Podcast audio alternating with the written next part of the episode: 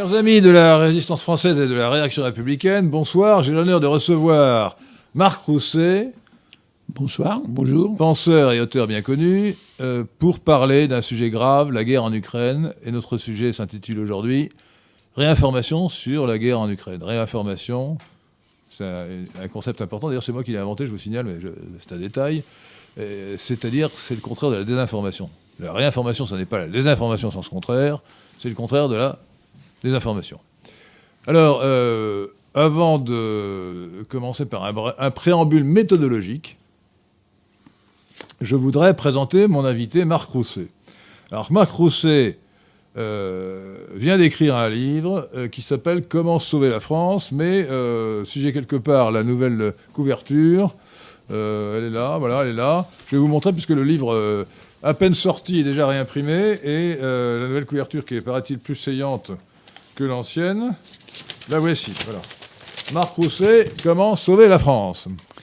Pour une Europe des Nations avec la Russie. Bien, que la guerre soit un sujet grave, j'ai envie de faire une mauvaise plaisanterie en disant que pour sauver la France, il faut commencer par battre Macron à l'élection présidentielle, qui n'est pas évident.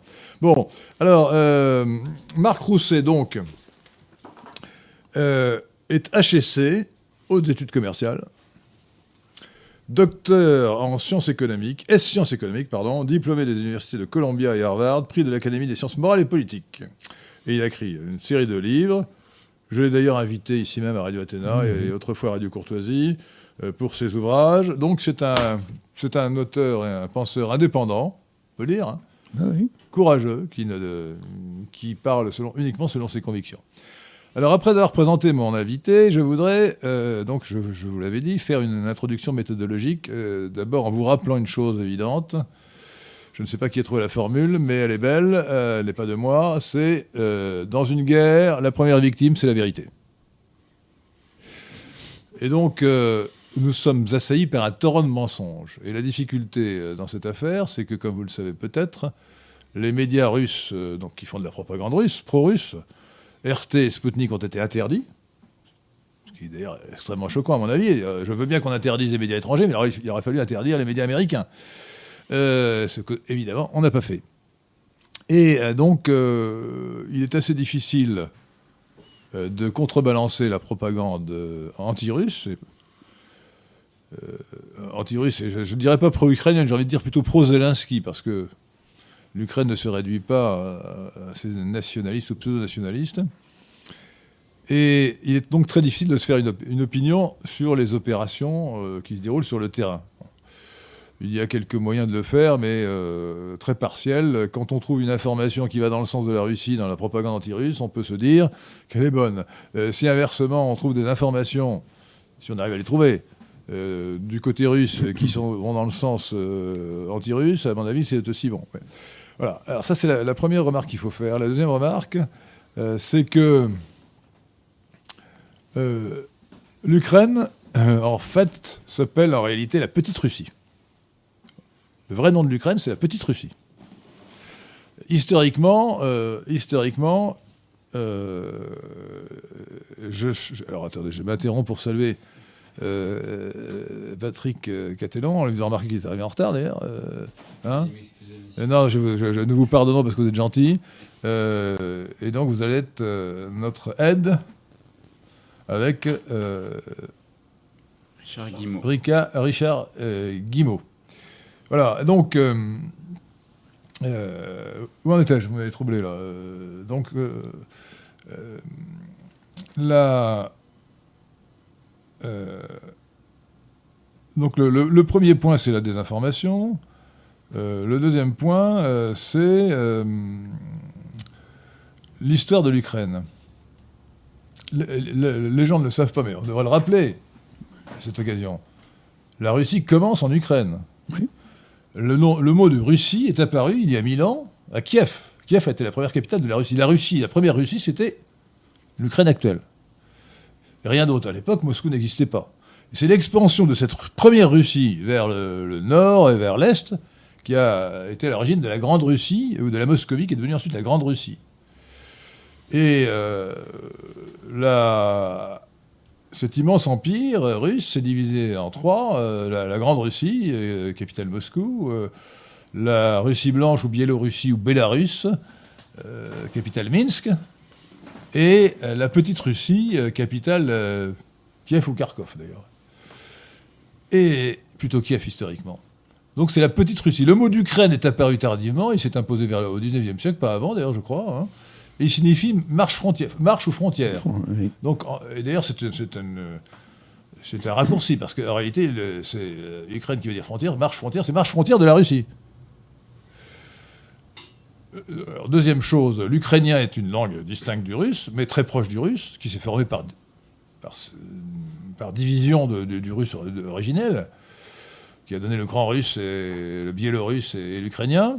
Mais euh, l'ukrainien n'est la langue maternelle que de peut-être, euh, disons, 60% de, la population de l'Ukraine, mmh. alors qu'au moins 40% de, de, la population de l'Ukraine a le russe comme langue maternelle. Et de plus, au moins 80% de la population de l'Ukraine euh, connaît, connaît le russe comme langue, comme langue seconde. Presque. Presque 100, presque 100%. Presque 100%. En tout cas, la grande majorité. Tout le monde comprend le russe. La plupart des Ukrainiens euh, qu'ils soient de langue maternelle russe ou ukrainienne, parlent russe. D'autant plus que ce sont de langues très proches. Hein. Au départ, il n'y en avait qu'une seule. Troisième remarque euh, initiale, euh, j'aimerais bien que tous ceux qui prennent fait et cause pour Zelensky et son gouvernement, et pour les pseudo-nationalistes ukrainiens, m'expliquent, me rappellent ce qu'ils ont dit lorsque l'Amérique a envahi l'Irak. Dans son grand discours du 24 février 2022, euh, donc euh, le jour de, l'invasion de l'Ukraine, euh, le président Vladimir Poutine a rappelé les opérations militaires, les guerres d'invasion ou de destruction engagées depuis 20 ou 30 ans par les États-Unis. Alors on a eu l'Afghanistan. Là, on peut dire que l'attentat du 11 septembre donnait un, argument aux États-Unis euh, pour cette invasion qui n'a pas été heureuse, évidemment, puisque les talibans sont revenus au pouvoir finalement. il y a eu l'invasion de l'Irak fondée sur des mensonges, des grossiers mensonges. Euh, Poutine a rappelé que le, ministre des Affaires étrangères américain, Colin Powell, a brandi un flacon euh, de produits bactérieux qui était totalement bidon, enfin totalement fallacieux. Et, et, donc, c'était un mensonge énorme. Quoi. Donc, il y avait aucune raison. Et sur le plan du droit international, il n'y avait évidemment pas d'autorisation, de mandat des Nations Unies pour cette invasion. Bon. Qui n'avait aucune justification, sauf que de servir les intérêts d'Israël. Euh, et alors, euh, les Américains ont aussi d'ailleurs envahi en partie la Syrie, sans évidemment l'autorisation du gouvernement euh, syrien. Euh, ils y sont encore d'ailleurs en partie en Syrie, ils ont encore une base en Syrie. Ils ont, ils ont attaqué, euh, ils ont attaqué la, Libye avec la France euh, pour démolir le gouvernement, le, régime de Kadhafi. pas de sympathie pour Kadhafi, mais ce n'est pas, pas le sujet. Et surtout, ils ont bombardé la Serbie de manière dramatique pour l'obliger à donner l'indépendance au Kosovo. Donc on a affaire à des impérialistes américains qui se, qui se déchaînent selon leurs intérêts, ce qu'ils croient être leurs intérêts contre divers pays, et euh, avec des raisons d'agir qui sont euh, certainement moins valables que celles que pouvait avoir Vladimir Poutine. Alors, euh, les choses sont, extrêmement simples. les médias cosmopolites qui vous tiennent un discours unilatéral ne vous le disent pas. C'est très simple. La Russie ne pouvait pas accepter que l'Ukraine rentrât dans l'OTAN. C'est quand même simple à comprendre. Bon. C'est simple à comprendre. Et euh, c'est par conséquent la volonté de, l'équipe cosmopolite qui a pris le pouvoir après Maïdan en, 1980, euh, en 2014, en, 2014 en, Ukraine, donc depuis 8 ans, Poroshenko d'abord, Zelensky ensuite, euh, de faire rentrer l'Ukraine, ce morceau détaché de la Russie, dans l'OTAN et dans l'Union européenne, qui, qui, a fini par provoquer la réaction russe. Inévitablement. Je vais dire inévitablement. Et il ne faut pas dire que euh, Poutine a été aventuriste. Euh, il a constamment demandé à l'Ukraine de s'engager à ne pas rejoindre l'OTAN. Ce que l'Ukraine a toujours refusé de faire, depuis, au moins depuis 2014. Euh, et lorsqu'il a amassé des troupes pour menacer l'Ukraine, ben, il suffisait que Zelensky dise Je m'engage, d'accord, j'ai compris pour éviter l'invasion. Je m'engage à euh, je m'engage à euh, ne jamais demander l'adhésion à l'OTAN. Il aurait fallu d'ailleurs aussi, il aurait suffi que l'OTAN, les États-Unis, ou même un seul pays de l'OTAN comme la France disent non, nous nous empêcherons, nous proclamons que jamais l'Ukraine n'entrera dans l'OTAN. Bon. Ça suffisait. Donc il faut bien comprendre que ce sont les provocations réitérées, systématiques, euh, de la part des Ukrainiens et des Occidentaux qui expliquent ce qui s'est passé. Alors, rappelez-vous, chers amis auditeurs de Radio Athéna, en 1991, dissolution de l'URSS, dissolution du pacte de Varsovie. Bon. Le pacte de Varsovie qui était euh, l'OTAN euh, communiste qui réunissait autour de l'URSS les, les, pays satellites, la Roumanie, la Pologne, etc. Bon. L'OTAN avait été créé, l'OTAN et l'Alliance Atlantique avaient été créés pour faire pièce à l'impérialisme communiste et à l'URSS. À partir du moment où l'URSS et le pacte de Varsovie s'écoulaient, la logique aurait voulu euh, que l'on dissolva. Oui, c'est bien ça que, Subjonctif, euh, Pardon? Oui, que l'on dissolve. Euh, ah non, que l'on dissolva.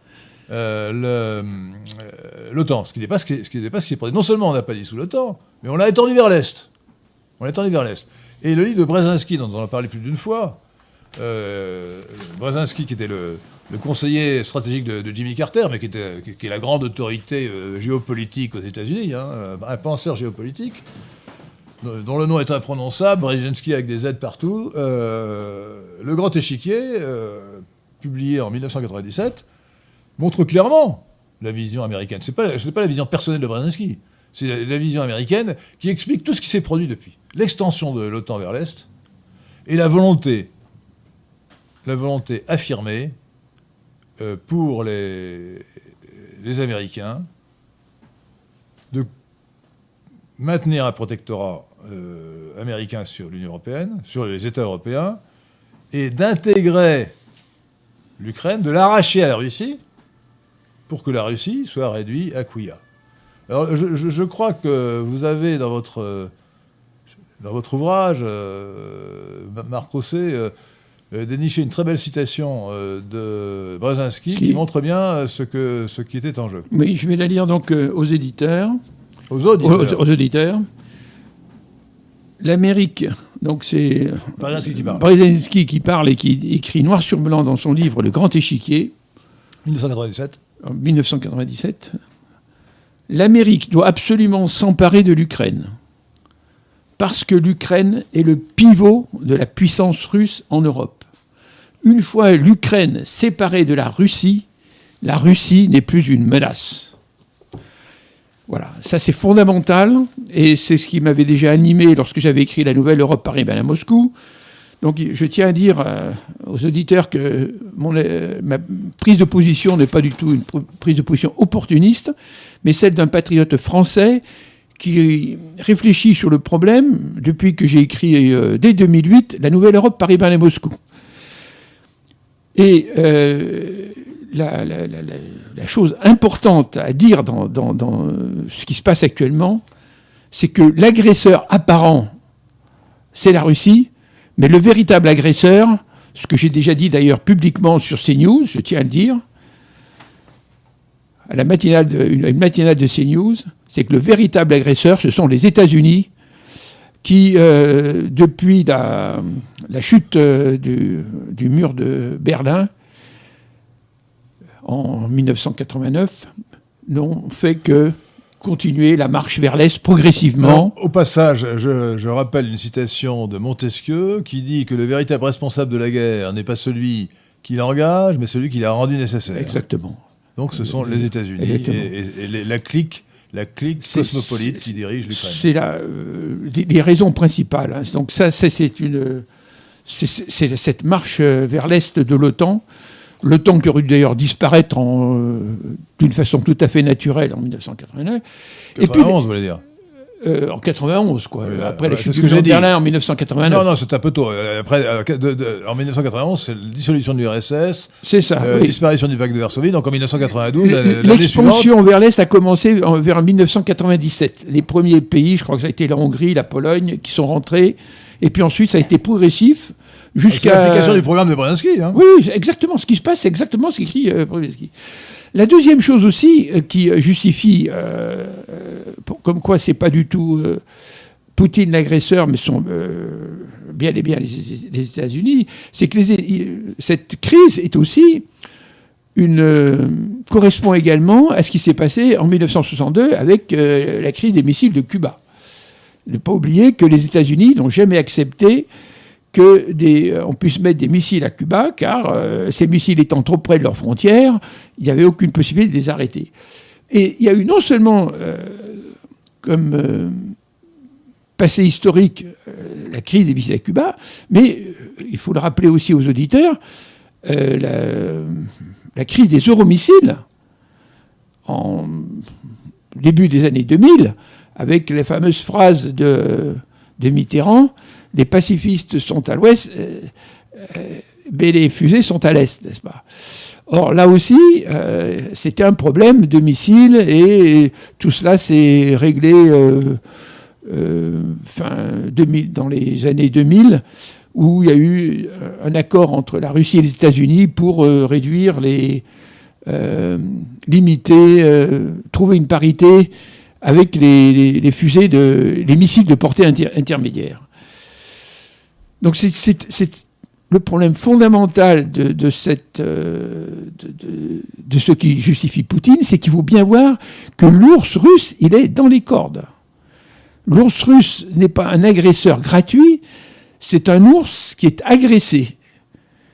Et je tiens à dire, je prétends, qu'il y a certainement eu d'autres géopoliticiens, mais je n'en connais pas beaucoup, qu'une semaine avant l'agression, l'intervention militaire en Russie, j'étais sur TV Liberté avec Roland Elie et euh, Philippe Randa, et j'ai dit publiquement, ça permettra aux auditeurs de, situer mon, intervention et le pourquoi des choses, j'ai dit publiquement que je souhaitais, avant même donc qu'elle ait eu lieu, parce qu'il y a des gens qui se permettaient de ne pas la prévoir, moi j'ai dit ça une semaine avant, que je la souhaitais, cette intervention militaire de la Russie, parce que je sentais bien que c'était vital pour la Russie. Et je m'étais permis de dire, et ça va éclairer aussi euh, tout ce qui va, euh, je vais pouvoir dire euh, pendant cette émission, je, je me suis permis de dire publiquement, et vous pouvez trouver mon intervention sur TV Liberté, dont je n'invente rien, que si Poutine n'avait pas le courage d'intervenir militairement en Ukraine,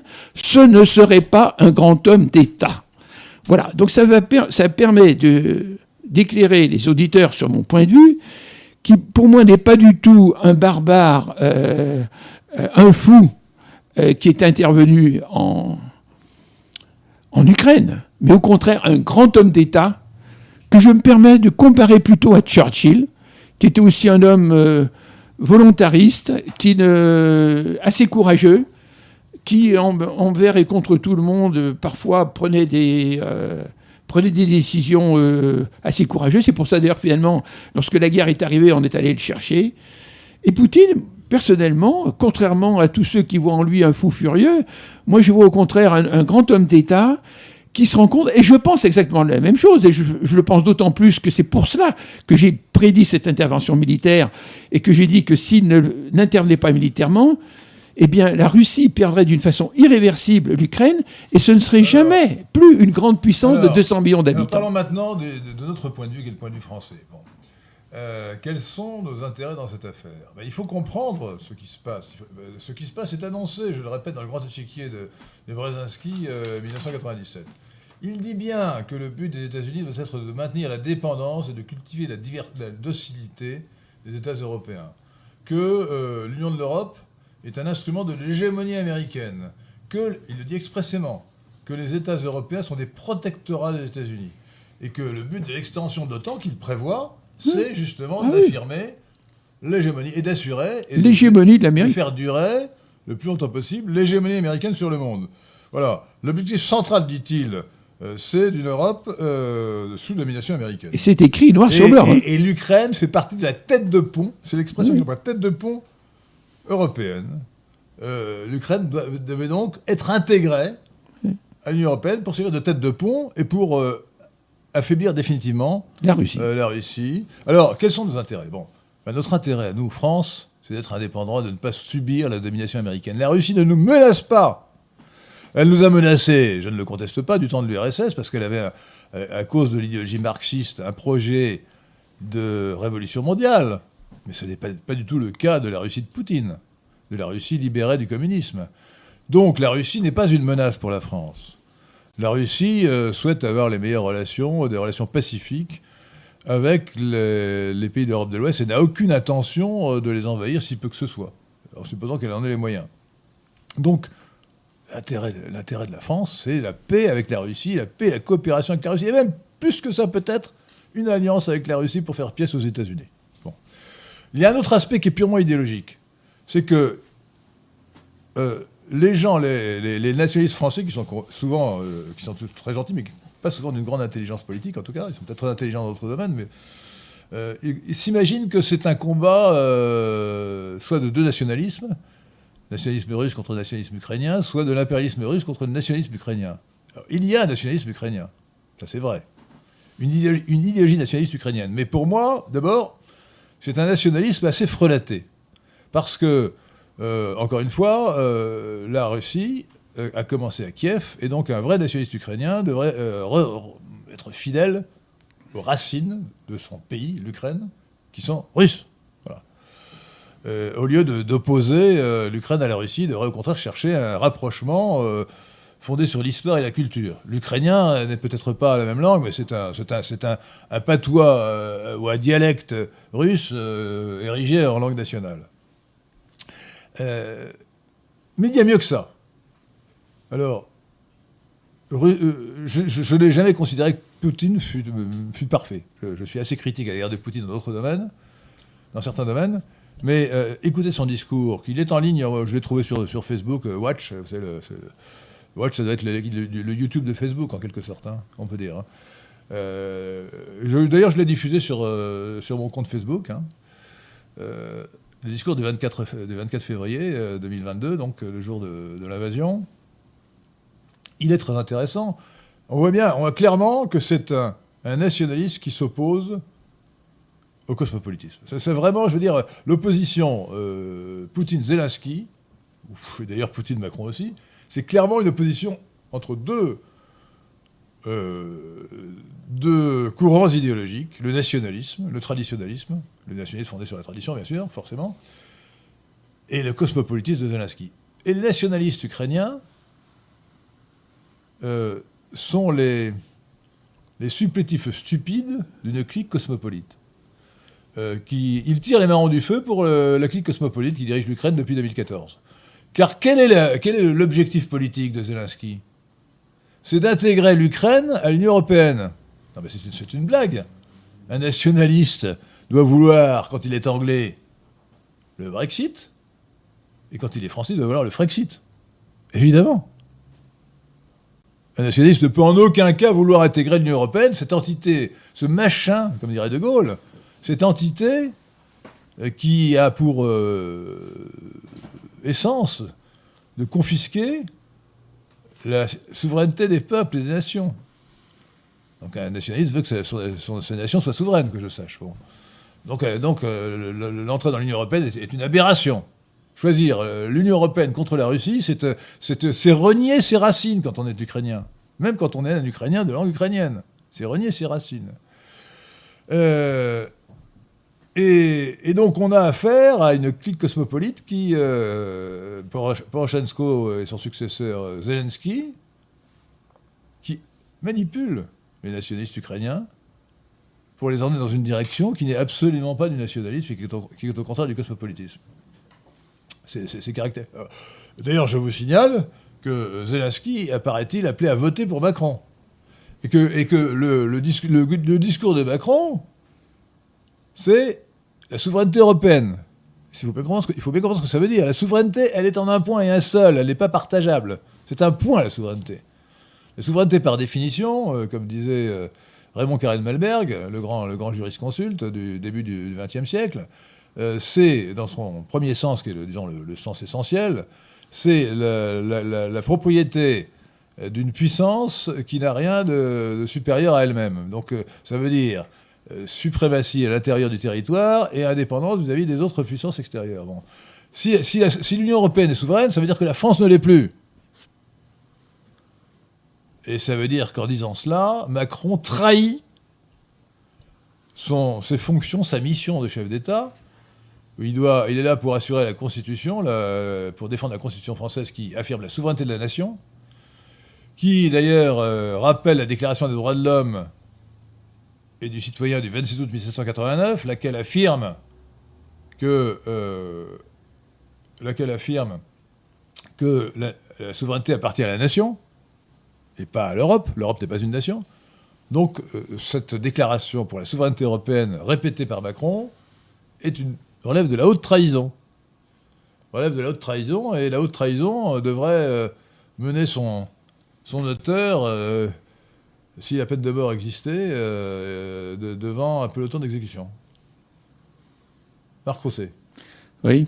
Euh, ça, me rappelle euh, la condamnation en 1942 de, de Gamelin, Daladier et de Blum pour euh, condamner à l'emprisonnement perpétuel pour non-respect des devoirs de leur charge en 1942. C'est la même idée, quoi, c'est la trahison. C'est la forfaiture, là, oui. Alors, Je- je- La haute trahison, c'est plus grave encore. hein. Oui. Euh, Trahison des devoirs de leur charge. La haute trahison, mais la trahison, c'est ce quoi Pour un Oui. homme d'État, c'est ce qu'on peut faire de plus grave, Ben, trahison. accepter l'immigration, c'est de la haute trahison. Oui, mais attendez, dire expressément qu'on veut abolir la souveraineté nationale, pour un chef d'État français, c'est de la haute trahison. Voilà. C'est je- souhaite- Macron qui dit cela. Je souhaiterais ajouter au, au thème très intéressant qui a été abordé par Henri Lescal l'idée suivante, c'est que la Russie n'est pas une menace pour l'Europe. Là, il faut que les... Et c'est pour cela que. Je parle en tant que patriote français, je n'ai aucun intérêt à titre personnel en Russie. Les Moi, non plus, alors là, aucun. ça aussi, c'est peut-être aussi un avantage, c'est que ce sont vraiment des... Mais des- attendez, vous comme moi, vous voulez bien accepter des réfugiés, euh, des, des réfugiés ukrainiens. Oui, oui. Moi, j'ai dit à ma femme que j'étais d'accord pour Oui, recevoir, recevoir à la maison une réfugiée ukrainienne. Oui, oui. Euh, elle était moins d'accord. oui, je, je- je- je Ah bah, suis- sont la, de- la- la- la su- la- la- la- la guerre est un sujet grave, mais il m'arrive quand même de devoir plaisanter. Parce euh, que ce sont des hein. gens qui, apporteront... Patrick euh, est d'accord d'ailleurs. un plus Euh, démographique. ça, me- ça Hein me dérangerait pas non plus. Vous Ce sont des véritables réfugiés, ils ne viennent pas réfugiée pour des Pourquoi pas, écoutez. pour des raisons économiques. si- Donc cette Russie n'est pas une, une menace. Non seulement, c'est ça l'idée fondamentale qui, qui m'anime, et c'est- et c'est pour ça que je suis pro-russe, je ne sais pas honte à le dire, c'est que la Russie non seulement n'est pas une menace pour l'Europe, mais la Russie est le gardien de l'Europe à l'Est. Il ne faut pas oublier que la Russie, à 4500 km de frontière avec la Chine, c'est la Russie qui nous protège contre la Chine, c'est la Russie qui nous protège contre l'Asie centrale et l'islam, c'est la Russie qui nous protège contre le Caucase, c'est la Russie qui nous protège contre la Turquie impérialiste. Et donc, euh, il, il faut bien savoir que si demain les Chinois sont à l'Oural, ou si demain l'islam arrive jusqu'à Stravopol, qui était la... Il- petite- il- Lucien est déjà arrivé en Seine-Saint-Denis, je vous rassure. hein. oui, oui, il, il a passé, mais enfin, euh, du coup, il- n'est pas encore arrivé à, la- à la- euh, à Stravopol en Russie. Eh bien, ce serait une catastrophe civilisationnelle pour l'Europe, semblable à la prise de, Bon, Marcos, de je- Constantinople en Je suis 1453 à, à moitié d'accord avec vous parce que par les, euh, par les Turcs. pour moi, l'Europe n'existe pas. Non, la civilisation européenne. Euh, Je connais la civilisation occidentale, mais l'Europe l'Europe n'est pas une civilisation. La Russie ne fait pas partie de la civilisation occidentale. Il y, a, le- il y a un monde russe qui est une autre civilisation qui inclut, qui inclut justement l'Ukraine et la Biélorussie.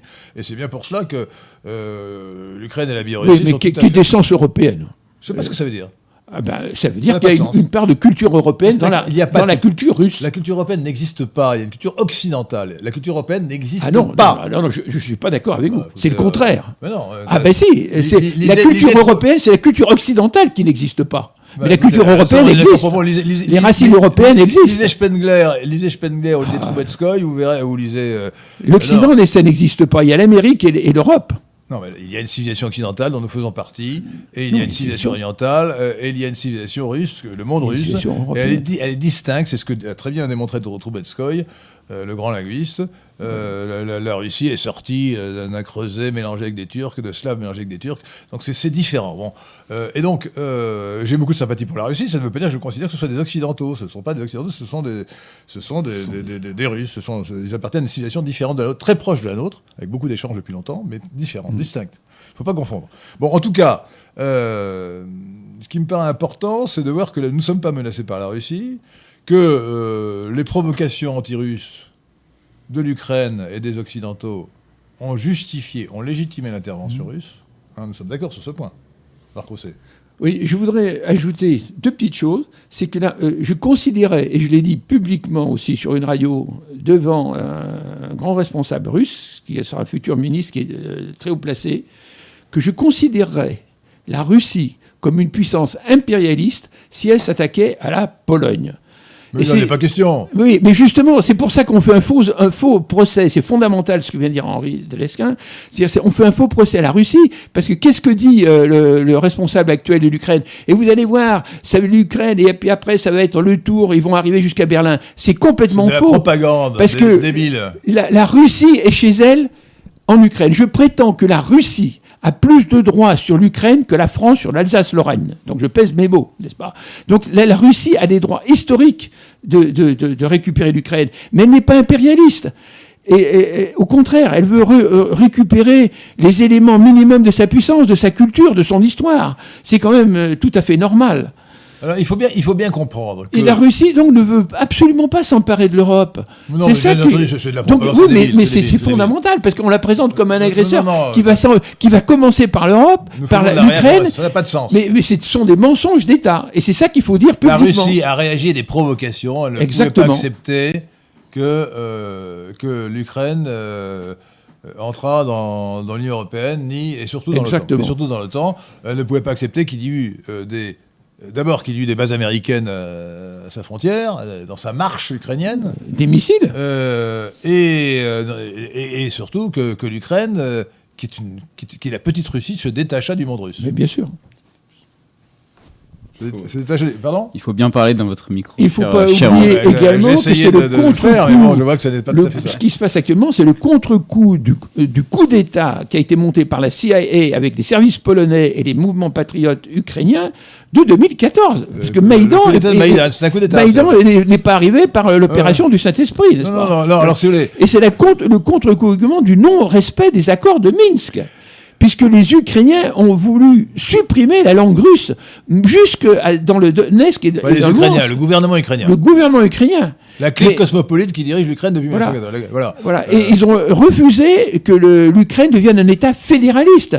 Ce qui, était, ce qui faisait partie des. C'était l'essence même des accords de Minsk. mais oui, le, le sud de l'Ukraine et l'est de l'Ukraine ne parlent pas du tout ukrainien et, et ne voulaient pas du tout se mettre à, à parler ukrainien, qui est un- une langue tout à fait secondaire par rapport au russe et par rapport à l'immense littérature russe, l'immense l'immense culture russe. Exactement. Voilà. Et, et donc, et alors, euh, une, une chose aussi qu'on oublie de, de rappeler, euh, dont, on parle trop peu, c'est que, exaspéré par euh, cette, euh, cette tyrannie ukrainolâtre, les, euh, les Ukrainiens de langue russe du Donbass, à l'Est, euh, ont décidé de se séparer de l'Ukraine.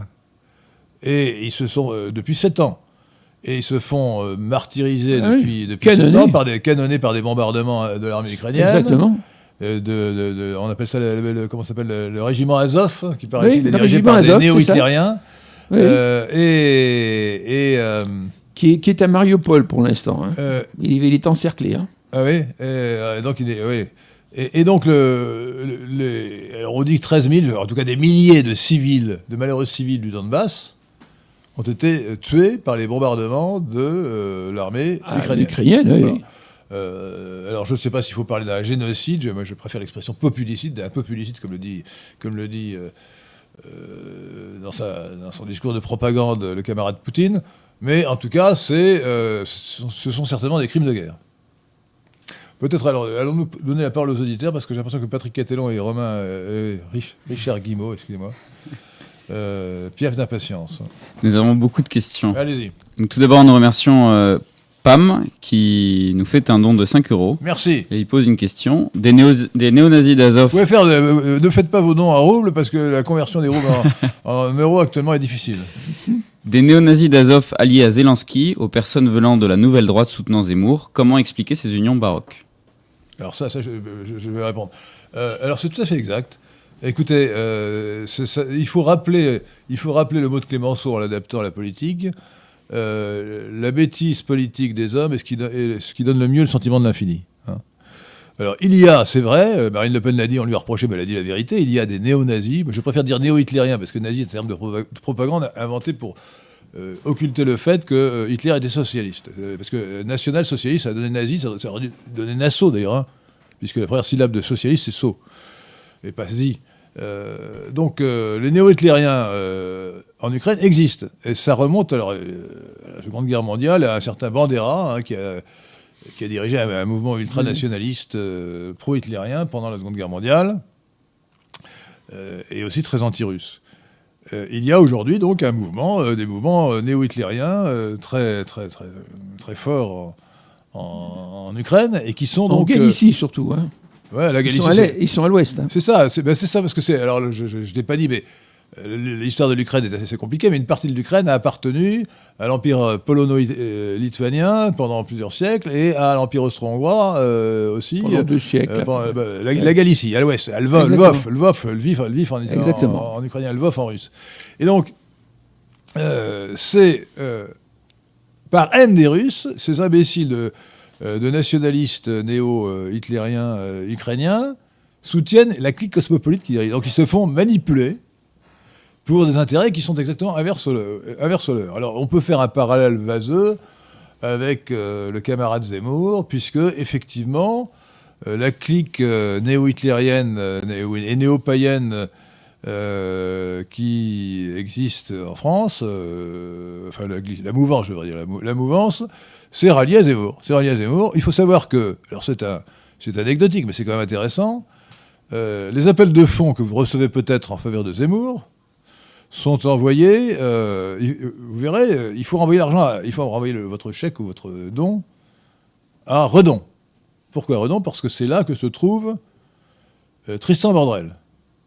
Tristan Bordrel est un, un- dirige une société qui organise des, appels de fonds. Je sais, je l'ai utilisé autrefois pour Radio Courtesy une fois, donc je connais bien. Tristan Bordrel est le fils de Olivier Mordrel, alias Olivier Mordrel, qui était le chef du parti euh, euh, hitlérien euh, indépendantiste breton pendant la Seconde Guerre mondiale, qui, s'est donc réfugié euh, à la fin de la guerre pour échapper à l'épuration euh, au Paraguay. Et euh, c'est là qu'est né Tristan Bordrel, euh, qui finance aussi TV Liberté d'ailleurs, euh, par les mêmes méthodes, comme Zemmour. Et Tristan Bordrel, je le sais bien, a, gardé les opinions de son père. Voilà. Tristan Bordrel, qui organise le financement de Zemmour, et néo-hitlérien. Euh, je, sais, j'avais parlé avec lui librement. je, lui ai dit que pour ma part, je trouvais que Hitler était à la fois un élu de la France et un socialiste, mais passons. Lui, il est, il est comme son père, néo-hitlérien. Bon, voilà. Donc il y, a, effectivement, je pourrais citer d'autres noms, mais je vais m'arrêter là. Il y a effectivement donc euh, une mouvance, euh, la mouvance néo-hitlérienne, euh, avec cet exemple-là, a rallié Zemmour. Ce qui peut paraître paradoxal, mais c'est effectivement le même phénomène qui, à mon avis, Zemmour a dit d'ailleurs très justement, on lui a dit, mais il paraît qu'il y a des nazis chez vous. Il a dit, mais alors ils sont complètement débiles. Ben, là, au moins, pour une fois, il a dit la vérité. Pour une fois, il a dit la vérité. Mais voilà, mais c'est un fait. Voilà. Mais c'est relativement anecdotique. Enfin, c'est anecdotique pour la France, ça l'est moins pour. Euh, euh, ça l'est moins pour, la- pour l'Ukraine, parce qu'en Ukraine, je vous dis, euh, le nationalisme ukrainien est instrumentalisé par la superclasse mondiale et l'oligarchie cosmopolite d'Ukraine pour euh, un plan qui consiste à arracher euh, l'Ukraine à ses racines. En- Encore une fois, un vrai nationaliste ukrainien, ou un nationaliste ukrainien intelligent si ça existe, euh, devrait euh, exécrer Zelensky, qui est la quintessence du cosmopolitisme, qui est un dégénéré complet. Hein. Alors, euh, Zelensky, il faut savoir que c'était un comique. C'est comme si on avait élu Bigard président de la République en France. Hein. Je ne sais pas si vous voyez le, le style de Bigard. Alors, je, vous conseille de voir une vidéo, excusez-moi, mesdemoiselles, excusez-moi, mademoiselle, excusez-moi, mesdemoiselles, je vais vous dire une chose qui est assez crue. La vidéo est sur Internet, vous la trouverez, je l'ai vue sur Facebook. On voit, euh, euh, avant qu'il fût président évidemment, euh, Zelensky avec trois autres hommes qui sont tout nus derrière un piano. Alors, on voit que le haut du corps, ils sont tous nus derrière un piano. hein, et qui visiblement euh, jouent, du, jouent du piano avec leur organe euh, viril. bon, voilà, voilà, ça c'est Zelensky. Vous voyez, c'est Il quand jouait du piano debout. Ouais, de piano avec, avec leur sexe. Avec- voilà. Voilà. Euh, J'avoue que ça, élire, élire président, un gars qui est capable de faire ça, ça montre le degré de décrépitude intellectuelle des Ukrainiens quand même. hein. Franchement. euh, ils sont, écoutez, comment pouvez-vous prendre au sérieux un peuple euh, qui élit Zelensky, enfin une population qui élit Zelensky. Euh, Donc, donc Zelensky est un, dégénéré cosmopolite complet qui, qui instrumentalise les nationalistes ukrainiens, le nationalisme ukrainien, pour attiser la haine de la Russie et pour les faire rentrer dans l'Union européenne et dans l'OTAN. Alors écoutez, un vrai nationaliste ukrainien, un nationaliste conscient et organisé, c'est quelqu'un qui défend son identité. Bah, L'identité nationale ukrainienne, elle plonge ses racines dans la Russie de Kiev, la première Russie. Bon. L'Ukraine, c'est la petite Russie, avec une grande diversité, certes, entre les Ukrainiens ukrainophones et les Ukrainiens russophones, euh, mais c'est ça, c'est la petite Russie. Donc, euh, vouloir arracher l'Ukraine du monde russe pour la faire entrer dans la civilisation occidentale, euh, dans l'Occident, euh, politiquement et, et si- et culturellement, c'est en fait la déraciner. Et le but du déracinement, c'est d'ouvrir évidemment euh, la voie au cosmopolitisme, à la- l'arasement des traditions. Voilà, voilà- voilà ce qui est en train de se produire. Enfin, ce, qui- ce qui- ce qui serait- ce qui serait produit si, si la Russie n'était pas intervenue. Ça peut être aussi comparé avec le- la guerre de sécession, euh, les États-Unis. C'est- pour, pour les, pour les Russes, c'est comme un- c'est une- leur, patrie charnelle qui se sépare de, de leur, de, leur, de leur patrie. C'est ça qu'il faut comprendre. Mais bien sûr. Puis Encore une fois, on ne répétera jamais assez, la, la Russie a commencé à Kiev il y a mille ans. Le vrai nom de l'Ukraine, c'est la petite Russie. Voilà. Ouais. Il y a trois Russies, la grande Russie Moscou, la, la- la Russie blanche, euh, Le petit Biélorussie, Russe. Bélarus, euh, Minsk, et la petite Russie Kiev. Voilà. Euh, quand on a compris ça, déjà, on a une, une vision légèrement plus objective de la situation. Et au, au- au départ, dans la, dans la Rousse de Kiev, tout le monde parlait la même langue. C'était le plus grand État d'Europe, hein, qui s'est arrêté avec des invasions de Tartares en 1250. Mais en Ukraine, euh, Plutôt mongol, camarade. tartaro-mongol, oui, Ouais, ouais, enfin, les- en d'accord. 1250. C'était les Mongols de Gengis Khan. Les Mongols. Oui, Alors, les- je dis les- bien les- les, les invasions tartaro-mongoles. Oui, mais les- les- c'était les Mongols avec des, des, des, des- des supplétifs. ta- ta- ta- les Oui, oui, les c'était censé- des Turcs. Les Turcs sont, euh, ont Oui, oui, remplacé les Mongols progressivement. Mais les, à l'origine, c'était les Mongols. Oui, mais ce qu'il faut bien savoir, c'est qu'il n'y avait qu'une langue. Et, Ils ont, ils ont des- les, les et- Mongols. et ce n'est qu'après 1250 que les trois langues ont commencé à diverger. Parce Bien que les- il n'y avait qu'une langue. On par- ils parlaient la même langue qui était le russe, n'est-ce pas? Et ce n'est que après 1250 que Oui, mais le- le- la langue a un petit peu divergé, qu'aujourd'hui on a l'ukrainien, et que le, avec le russe et le, et le biélorusse, la, la Russie classique, si vous voulez. L'Indo-européen a donné, a donné toutes sortes de groupes, enfin neuf groupes euh, existants aujourd'hui, et le latin, euh, euh, le latin s'est s'est divisé pour donner le français, l'italien et ainsi de suite, l'occitan, le, le catalan, l'espagnol. Bon, euh, et, et donc, mais il faut savoir que la différence entre l'ukrainien et le russe est beaucoup moins grande que la différence entre le français et l'italien, hein, Oui, oui. linguistiquement. Et puis, ce qu'il faut savoir aussi, c'est très important, c'est que la Rousse de Kiev, pour montrer que c'était bien l'unité de la, de la Russie, C'était la seule. Il n'y a pas d'autre oui, Russie. non, mais elle a été, euh, la a de Kiev hein. a été prise par un, un des euh, Oleg, je crois, qui était un, un descendant de la dynastie des Rukrides et qui venait de Novgorod. Novgorod, c'est à, à 150 km ou 250, parce que la Russie au départ a, commencé à Novgorod, n'est-ce pas, avec des Scandinaves qui sont imposés vis-à-vis des Slaves. Et cette dynastie des Rugri, qui était donc de sang scandinaves, a pris Kiev en 882, puisque ces Scandinaves descendaient le Dniepr, et ils ont fait, ils ont pris donc Kiev. La capitale a été transférée de Novgorod, enfin la ville principale de Novgorod à Kiev, ce qui montre bien que c'était l'unité du monde russe.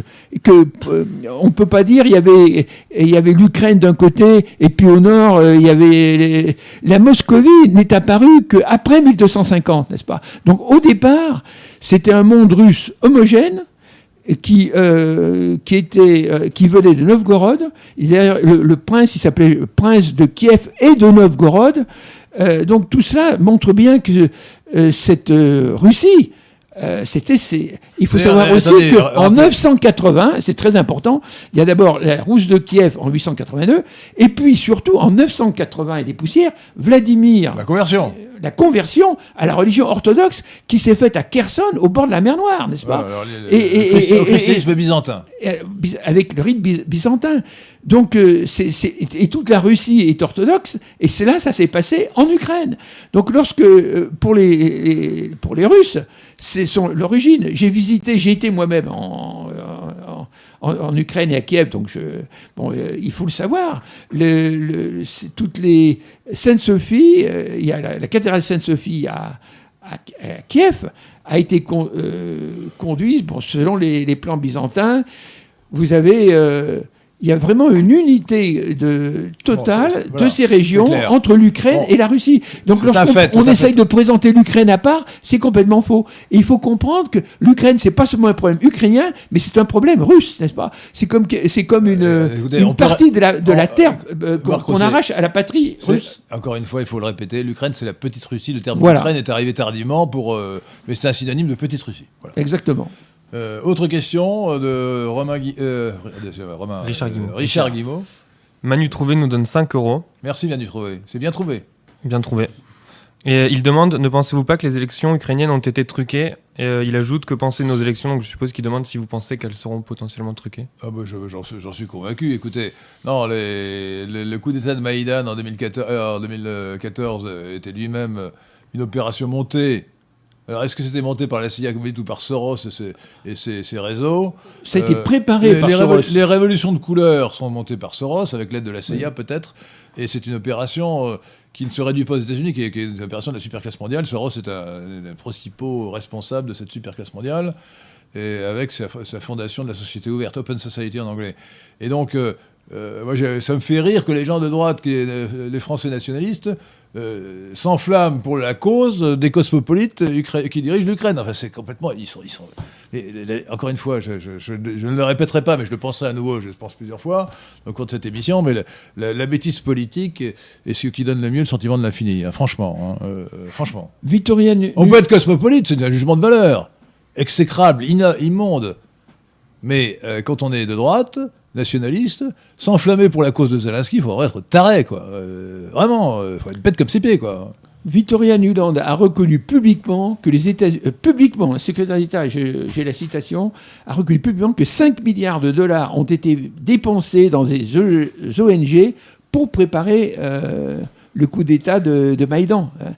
donc, les, ONG, les ONG. regardez, chers amis auditeurs de Radio Athéna, sur euh, mon site lesquin.fr, l e s q u e n.fr, euh, le, le, document, euh, le compendium doctrinal qui s'appelle Sagesse des nationaux libéraux, et vous verrez que nous y définissons la superstructure mondiale. Formée, c'est un concept qui bizarrement tombe sous le sens, mais qui n'avait jamais été énoncé à ma connaissance. C'est le système de pouvoir constitué par les organisations dites internationales, qui sont plutôt supranationales, comme l'ONU, euh, l'OMS et ainsi de suite, et les ONG, organisations non, gouvernementales, qui gravitent autour des, organismes internationaux. C'est un système euh, qui aujourd'hui, euh, et depuis des années, sert d'instrument de pouvoir à la superclasse mondiale. Et là, les ONG ont servi à déstabiliser l'Ukraine pour la mettre dans les mains de la superclasse mondiale, et Zelensky, c'est le fantoche euh, qui agit pour le compte de ses mandants, euh, George Soros ou les autres, ou peut-être le, service américain, euh, au choix. Maxence de Touraine. Oui, Maxence de Touraine. Maxence de Touraine nous demande si vous ne pensez pas que l'impérialisme américain puisse desservir les intérêts des États-Unis d'Amérique. L'intérêt de Est-ce que l'impérialisme américain eh ben, Écoutez, alors ça c'est un vieux débat qui, divise les Américains entre eux.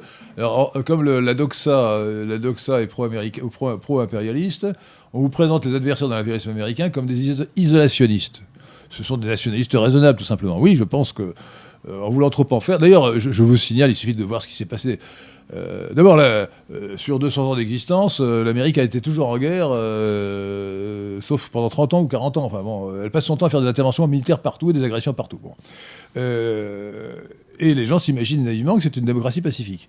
Mais surtout, depuis 20 ans, les interventions américaines ont toutes été calamiteuses. L'Afghanistan, euh, après l'intervention initiale qui a permis à l'Alliance du Nord de prendre le pouvoir à Kaboul et de chasser les talibans, ça a été un désastre. Et, 20 ans après, après des milliers de morts américains et européens, et français notamment, les, talibans ont repris le pouvoir. Enfin, c'est quand même monstrueux.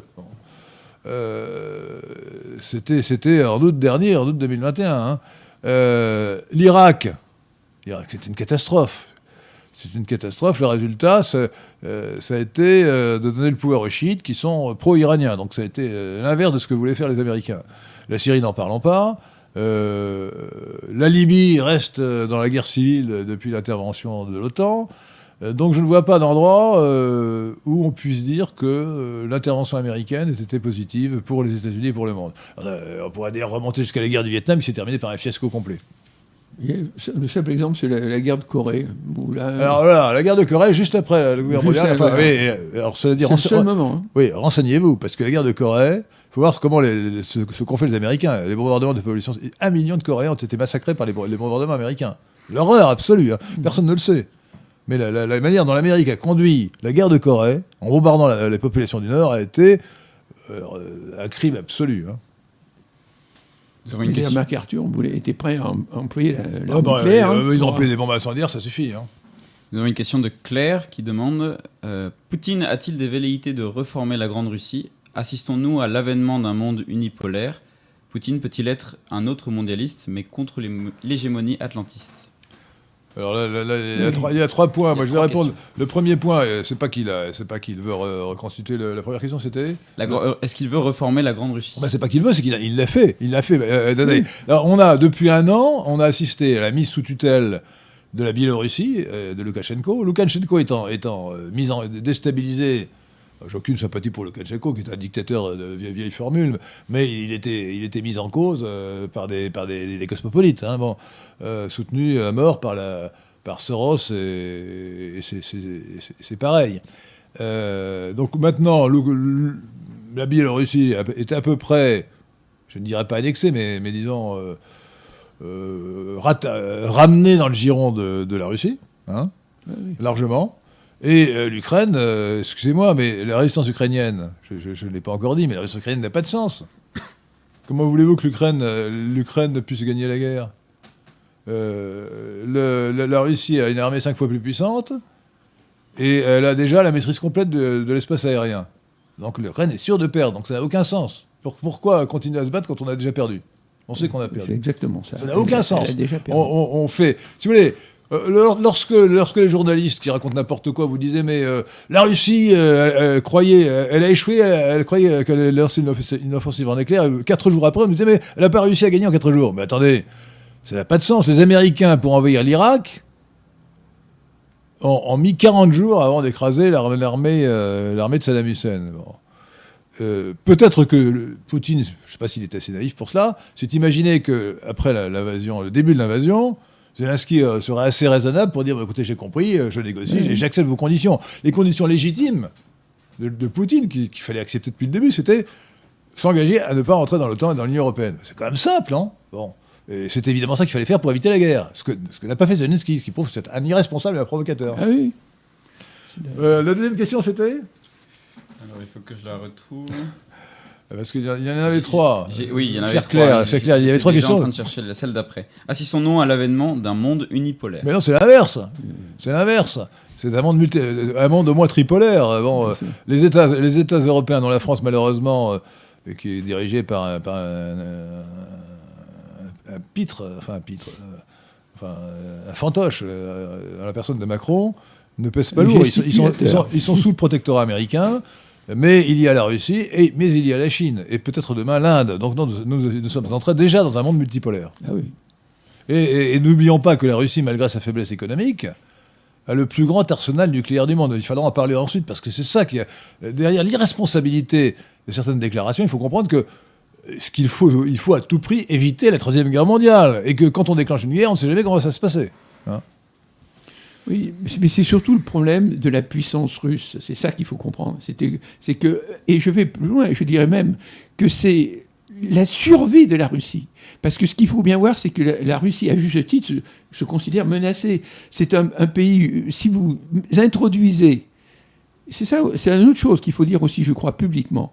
C'est que l'Ukraine, Ah, effectivement. ici, c'est public, c'est même direct. Oui, oui, mais représente un danger effectivement euh, civilisationnel euh, de, de survie même pour la Russie si vous introduisez les, euh, la conception démocratique pure européenne en Russie. Si la, la Russie ne peut survivre à terme que s'il y a un, un chef euh, avec autoritaire capable attendez, de tenir ce monde de gigantesque. Vous savez qu'on peut mettre les États-Unis dans toute la Sibérie. pas? attendez, attendez. donc, la- c'est que l'Ukraine représente, par certains côtés, un danger de, de ce que j'appelle, le- c'est le l'appel, n'est-ce pas, du diable, parce que c'est la civilisation occidentale avec tous ses charmes d'individualisme, et elle représente ce danger pour la Russie. Attendez, mais attendez, attendez. Et, attendez. et- et la Russie, pour survivre, doit garder son, euh, son identité russe et doit être capable de se défendre parce que c'est un pays qui est menacé par la Chine, menacé par l'Asie, menacé. Il a, la Russie a 20 millions de, musulmans à l'intérieur de son pays, les descendants de la Horde d'Or. Il faut savoir qu'il y a Kazan, etc. Et lorsque la, Russie était sur le point d'éclater, ça commençait à bouger dans le monde musulman en Russie. Donc, euh, là, euh, de ce point de vue-là également, je pense que euh, Poutine sauve son pays. Parce que il, évite à la Russie de, tomber dans, les, attraits de cette euh, civilisation, euh, comme mai, mai 68, n'est-ce pas? Ça commence très bien, et puis on voit où ça nous mène la France aujourd'hui. Et bien pour la Russie, c'est pareil.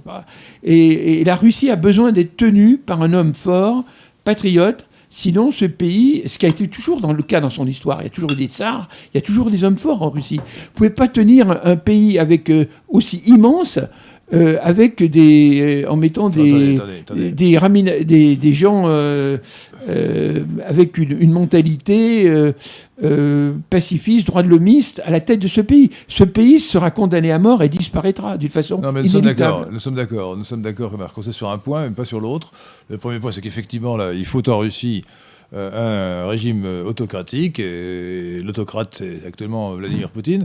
Mais en revanche, il faut savoir ce que c'est que. la- Nous sommes, nous, hein, chers amis nationaux libéraux, nous sommes profondément démocrates. Mais nous disons que nous ne sommes plus en France, ni d'ailleurs dans, la plupart des autres pays euh, occidentaux, dans une vraie démocratie. Nous sommes dans une pseudo-démocratie. C'est un régime oligarchique qui fait semblant d'être démocratique.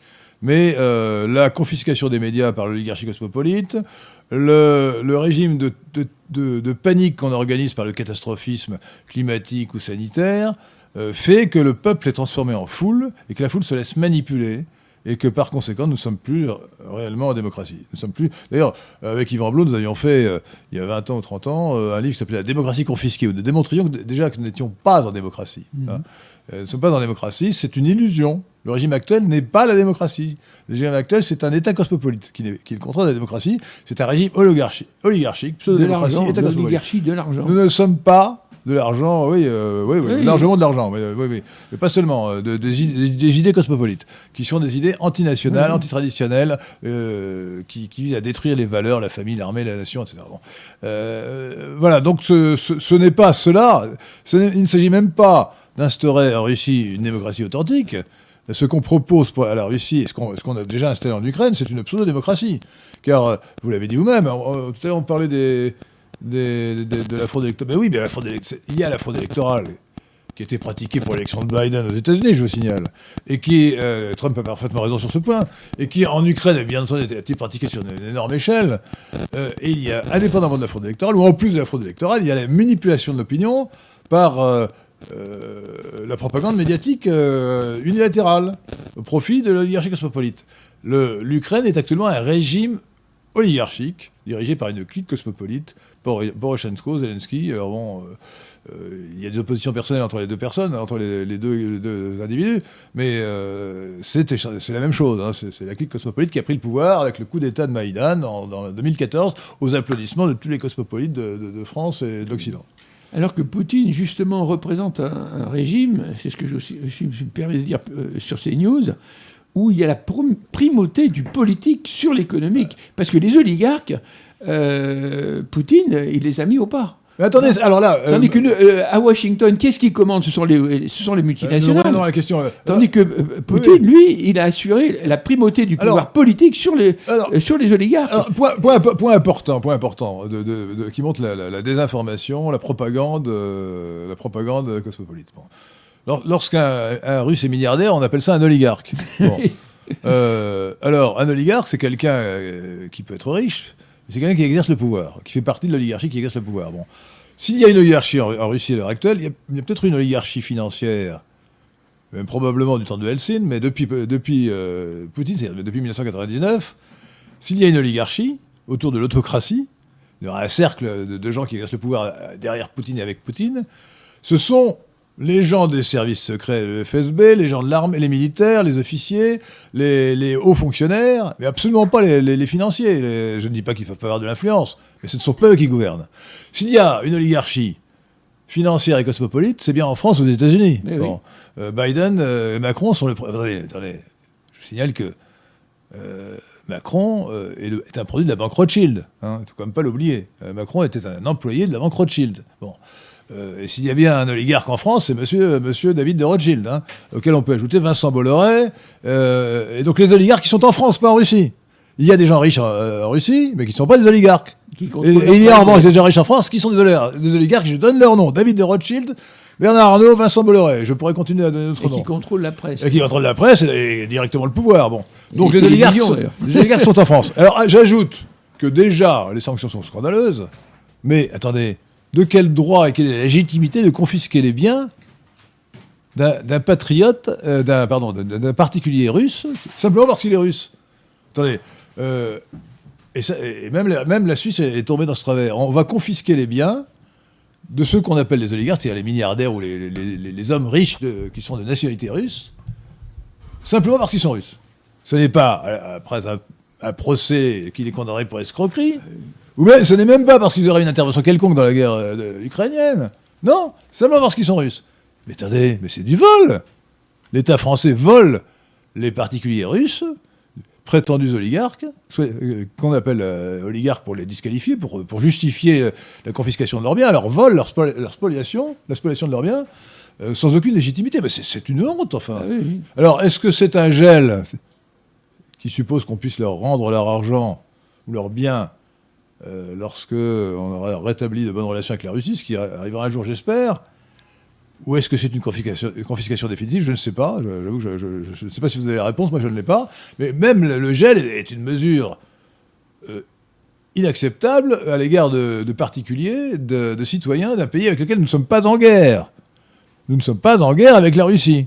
Si nous étions en guerre avec la Russie, on pourrait justifier la confiscation et même l'internement de tous les Russes. Je veux bien, mais nous ne sommes pas en guerre, heureusement, avec la Russie. Bon. Donc c'est un scandale. Le, La partie de la partie question. de la question, oui, c'était Le clair, toujours clair. toujours clair, oui. Merci, Claire. Poutine peut-il être un autre mondialiste, mais contre l'hégémonie atlantiste? Alors il est pas, non, il est, écoutez, il est, il est essentiellement nationaliste. Alors je vais quand même faire des réserves. Là, je vais peut-être susciter la contradiction de mon ami euh, Marc Rousset. Euh, je, j'ai, l'impression, enfin mon, mon- mon sentiment, c'est que la politique étrangère de la Russie depuis 1999, depuis que Poutine a pris le pouvoir, est duale.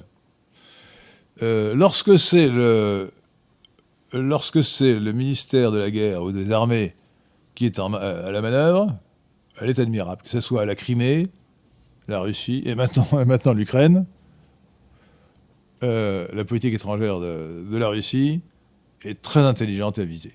Pour le reste, lorsque c'est Lavrov euh, qui dirige, honnêtement, visiblement, le, quai d'Orsay russe, je ne sais pas comment il s'appelle, le ministère des, Affaires étrangères russe- est peuplé de candoles.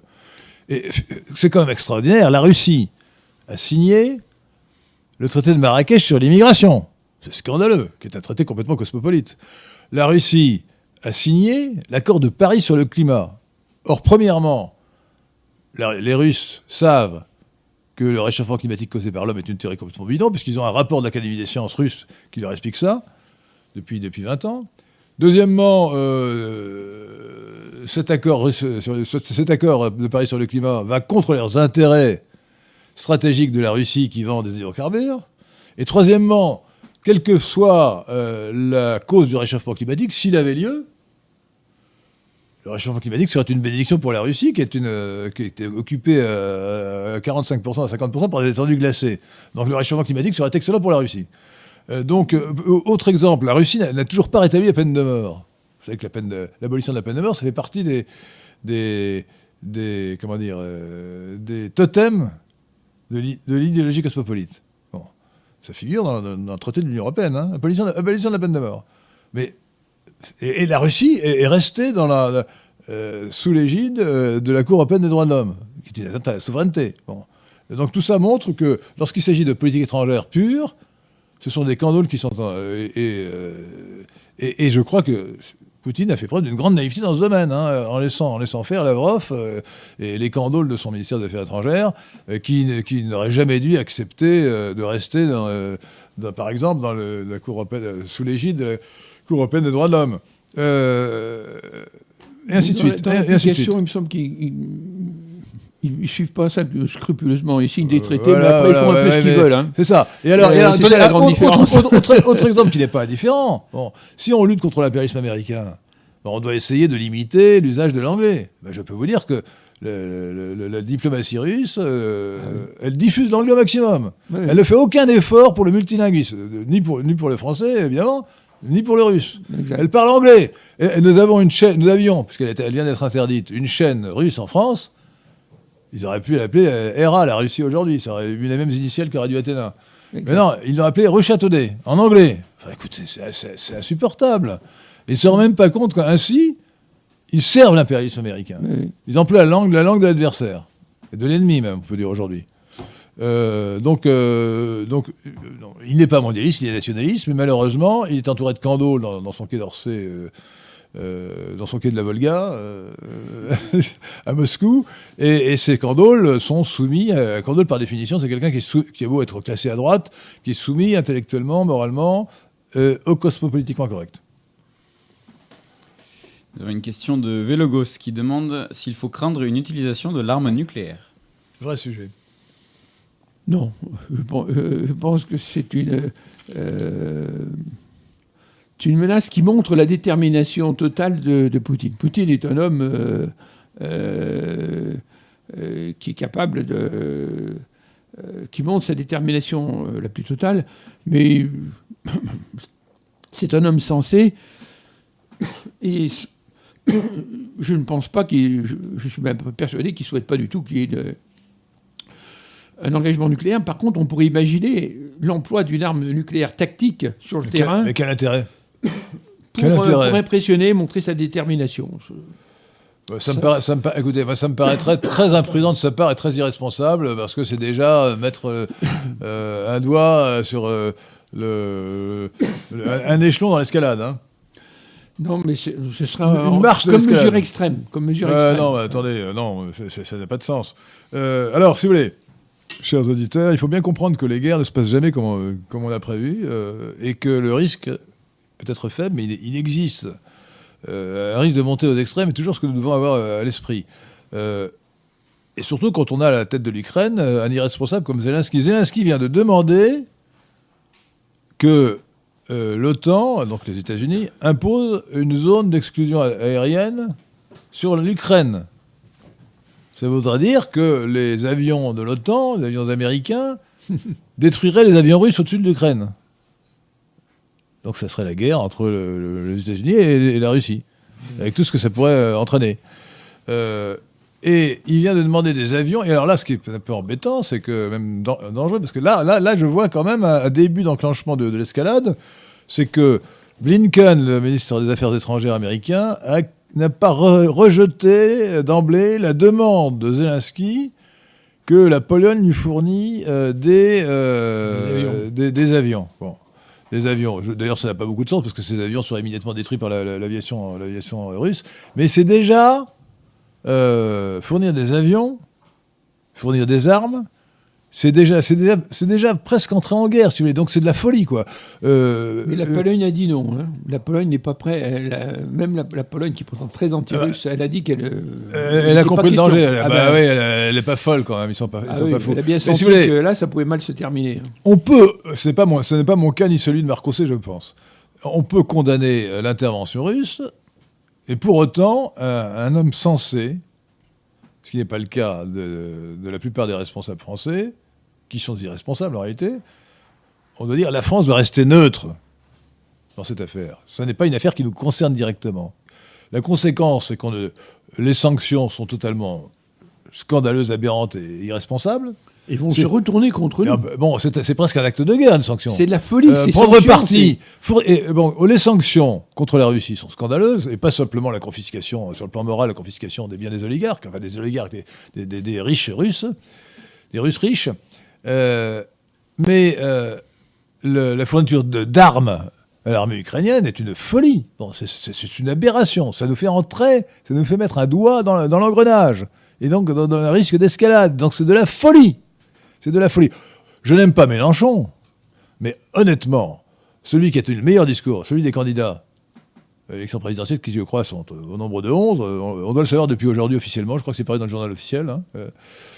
Euh, mais le discours de Mélenchon euh, à l'Assemblée nationale, euh, le discours sur le plan de la à forme. Lyon, à et- Lyon, et- il a fait aussi. non, non, c'était à l'Assemblée nationale. Un discours à l'Assemblée nationale, un discours de haute volée. hein. Bon, il commence par des délires sur le, le réchauffement climatique, mais c'est un discours de haute volée.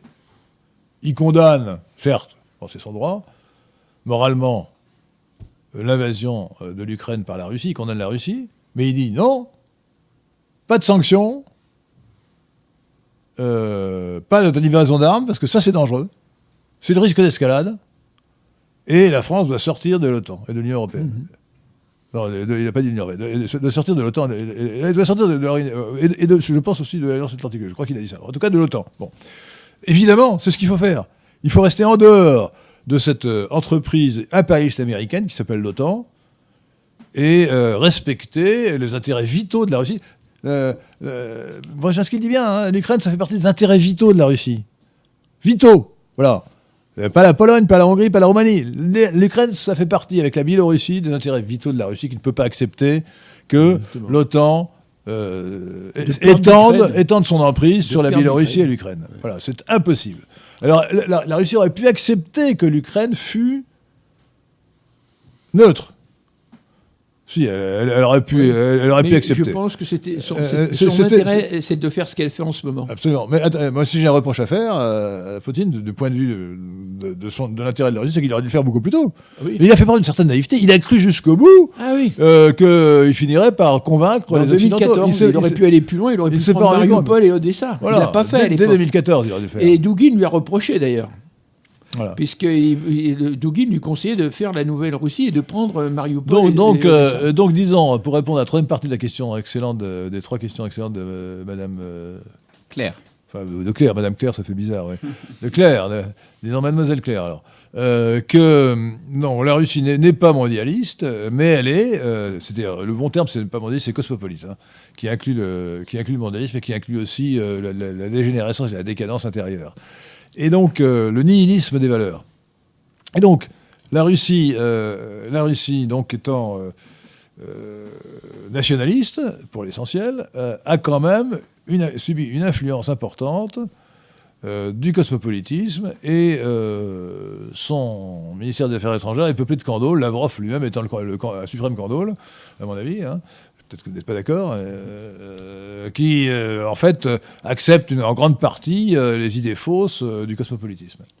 Moi, je voudrais dire une petite chose sur les, puisque je suis l'économiste de Bouvard-Voltaire, euh, et que je prévois depuis une surévaluation, que euh, bon, un état catastrophique. Vous savez que la, la dette réelle de la France est 7 000 milliards d'euros et non pas les 2800 qu'on nous présente. Mais je pense que, avec la- que ces avec sanctions économiques implicite. vont être contre-productives et peuvent déclencher euh, une crise économique très grave.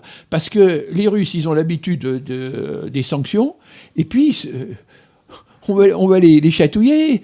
Euh, nous importons 40% de notre gaz de, de, de- de Russie. Le blé, les cours sont en train de monter à la, verticale. Les engrais pour notre agriculture, ils sont d'une légèreté euh, absolument incroyable. Et puis, euh, j'ai vu que euh, les Russes ne vont pas se laisser faire comme on le pense. Lorsque notre ministre se permet de dire que les exportations représentent que 1% ou 2%, mais c'est un, c'est un petit rigolo, parce que le, problème de, la France, c'est qu'elle n'exporte pas assez, mais elle a des multinationales qui ont investi. Nous sommes le premier investisseur étranger en Russie. Et on risque de perdre tous nos investissements avec des groupes comme Auchan, comme Total, etc. Donc c'est un, suicide euh, français. Et les Russes, ils ont bien dit qu'il y a trois possibilités pour les, sociétés. hein. Ou elles, vont, elles, se déclarent euh, euh, qu'elles vont continuer, ou sinon elles passent sous gestion, ils sont obligés de vendre à un gestionnaire russe, ou sinon la société est en faillite et les, biens sont vendus et, donnés comme euh, biens publics au peuple russe, n'est-ce pas? Donc nous jouons avec le feu Et, et cette, euh, on le voit bien d'ailleurs avec le prix de l'énergie. hein, vous avez M. Bruno Le Maire qui s'est permis d'être ouais. agressif et qui dit surtout commencer, euh, en prenant le petit côté par la lunette, commencer par euh, économiser l'énergie, n'est-ce pas? Alors qu'on on a les prix qui sont en train Bruno de Le doubler, de tripler. Bruno Le Maire est un. On- nous sommes dirigés par des ânes. Des Bruno, ânes. Bruno- Bruno Le Maire, ministre de l'économie, est un irresponsable qui a déclaré, je cite, nous allons, nous allons livrer une guerre économique et financière totale à la Russie. Oui. À Vladimir Poutine. C'est le suicide. Il a employé le terme de guerre économique totale. Mais attendez, mais il est- il- ce, type est un irresponsable. Il faut l'enfermer dans un cabanon euh, euh, ou lui soumettre à des électrochocs ou le lobotomiser. C'est pas possible. Enfin, non, non.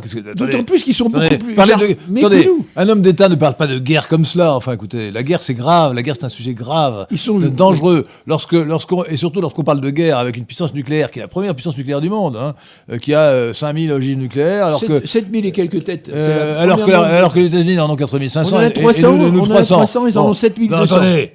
C'est c'est de la folie, quoi. Bon, euh, le, le risque majeur, c'est l'escalade. Il faut tout faire pour éviter l'escalade. Donc, pas de sanctions, euh, pas de, euh, pas de livraison d'armes à l'Ukraine. Voilà ce qu'il fallait faire. Des sanctions qui vont se retourner contre Euh, nous. En plus, économiquement, euh, attendez, oui, entre parenthèses, moi je me chauffe au gaz et je suis très inquiet de ce qui va se passer en Ça 2020. va mal se terminer, À tout l'hiver prochain. Hein. Et D'ailleurs, euh, aussi, euh, au CDH, euh, le Radio Athéna est logé par le. CD dans l'appartement du CDH. Nous sommes, n'est-ce pas, euh, nous, qui- nous qui habitons là, ici plutôt, Pierre de Tirement, eh bien, nous savons que nous sommes chauffés au gaz.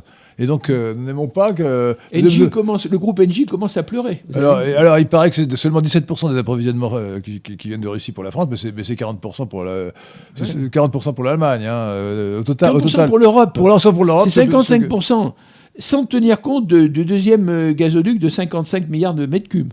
C'est-à-dire qu'aujourd'hui, l'Allemagne, c'est 55%, mais l'Europe, en moyenne, c'est 40%. Pour vous, montrer, pour vous montrer en tout cas les aberrations des, des Européens de l'Union Européenne, c'est que l'Allemagne a construit avec la Russie un, un gazoduc sous la Baltique qui s'appelle euh, en anglais Nord euh, Stream Nord 2. Stream 2, c'est-à-dire euh, le, le- quoi, le, le courant euh, du Nord numéro 2, euh, Qui double. qui est construit.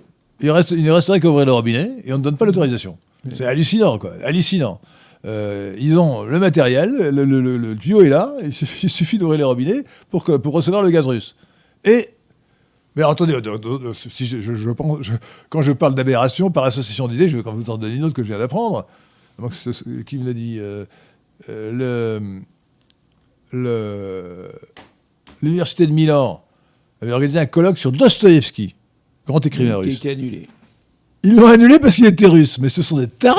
C'est de la folie. Mais attendez, Énormément de chefs d'orchestre qui sont, qui sont virés de leur. parce qu'ils sont russes. parce qu'ils sont russes. Non mais vous vous rendez compte de ce fanatisme Alors si vous voulez, euh, eh ben, je, vous, je vous conseille quand même, chers auditeurs de Radio Athènes, de faire un parallèle entre la folie catastrophiste euh, et délirante pour la Russie, l'affaire ukrainienne, et le Covid. C'est un peu la même chose. hein. C'est même, la même déraison, la même déraison complète. hein. Oui.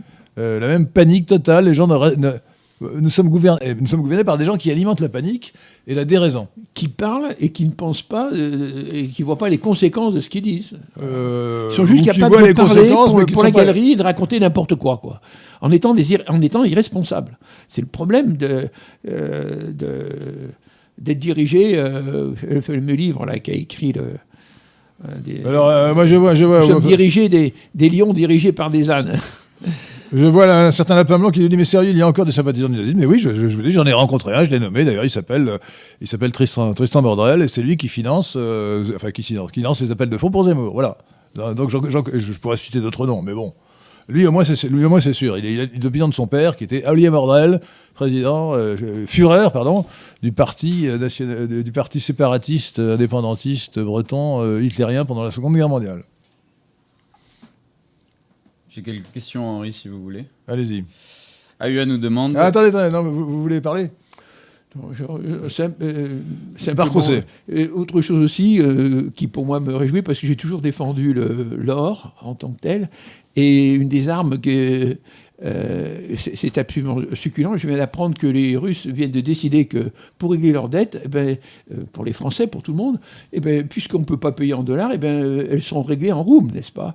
Et puis et que la, la Russie est, est- est en train d'utiliser les, les cartes avec le système chinois pour se, pour se défendre, et surtout qu'il est question, euh, j'ai j'ai pas lu encore des articles très précis, mais que Poutine décide de, de rattacher le rouble à l'or, et donc euh, non seulement il se défend, mais il attaque, Excellent, le- il excellent. attaque euh, la suprématie du dollar. Excellent, excellent. Mais il aurait dû le faire plus tôt. Hein. Bon. Il me semble qu'il y a des accords qui ont été passés avec l'Inde également, avec la, Oui, oui. la roupie. oui. Là, comme- oui, quand on dit que là, d'ailleurs la, la Russie est totalement isolée, il faut quand même pas exagérer. Euh, L'Inde et la Chine sont restés neutres et compréhensifs à l'égard de la Russie. L'Inde et la Chine sont les deux pays les plus Et peuplés même, du monde. même hein. l'Afrique n'a pas pris. Même l'Afrique. Et l'Amérique latine aussi, en partie. Euh. L'Amérique latine a voté presque monsieur- monsieur- oui, beaucoup plus. mais, l'Afrique a été très. Euh, en réalité, ce sont les pays de civilisation occidentale qui ont été, malheureusement, Voilà. la civilisation a, condi- a conditionné apparemment l'orientation politique. C'est l'Occident qui, en fait, est le, le creuset du cosmopolitisme. Trajan Decius demande euh, Que pensent Henri de Lesquin et Marc Rousset de l'intellectuel russe Alexander Dugin qui influence le Kremlin? Euh, je connais, euh, pour lire la pensée de je dirais que c'est un monsieur qui parfois me paraît un peu excessif, bon, qui élève, qui a une, vue. c'est un homme que l'on lit souvent dans la revue Éléments. C'est un, Je sais tout dire. mais, mais, euh, mais en même temps, il, représente, euh, il dit des choses vraies, mais euh, avec des, une attitude un peu, un peu trop philosophique, un peu trop idéologique. Mais c'est un homme donc qui, a le, qui est plus excessif de, que Poutine parce que contrairement à ce que l'on pense, euh, beaucoup de Français ou la presse, les médias euh, nous décrivent Poutine comme un, comme un fou, comme un extrémiste. Non, mais c'est pas sérieux, mais- ça. mais en Russie, Poutine est plutôt un centriste. Mais bien sûr, c'est ce que, ce que j'ai dit tout à l'heure. Oui, avec, c'est un avec centriste. Lavrov. euh, Alors que Dugin, lui, est un homme euh, plus euh, marqué, c'est un nationaliste plus marqué, qui a des, euh, des velléités Bon, bon, de, de défendre une civilisation beaucoup plus tournée vers l'Asie. Il, est- il défend le côté asiatique. il, hein. il me semble qu'il il défend la thèse eura- eura- eurasienne, eurasienne, c'est ça. ouais. Voilà, c'est ça. Il, est, il, est, il est pour vraiment. euh, Bon, il, il défend le, le- la, la double civilisation de, de l'Asie, euh, de, de la, la Russie, qui s'appuie et sur les civilisations européennes, selon lui, mais aussi sur les civilisations asia- asiatiques, n'est-ce pas? Alors, sur, sur, bon, euh, dans la mesure. D'abord, je ne crois pas qu'il exerce, la moindre influence sur le Kremlin, contrairement à ce qu'on dit. Non, non, pas du tout. Deuxièmement, euh, si je ne me trompe, je me suis vaguement intéressé à Dugin quand on en avait parlé, mais j'avoue que mes souvenirs sont un peu lointains. Cet auteur ne m'a pas paru très intéressant. Mais je crois qu'il est, la- a adopté la doctrine eurasiatique.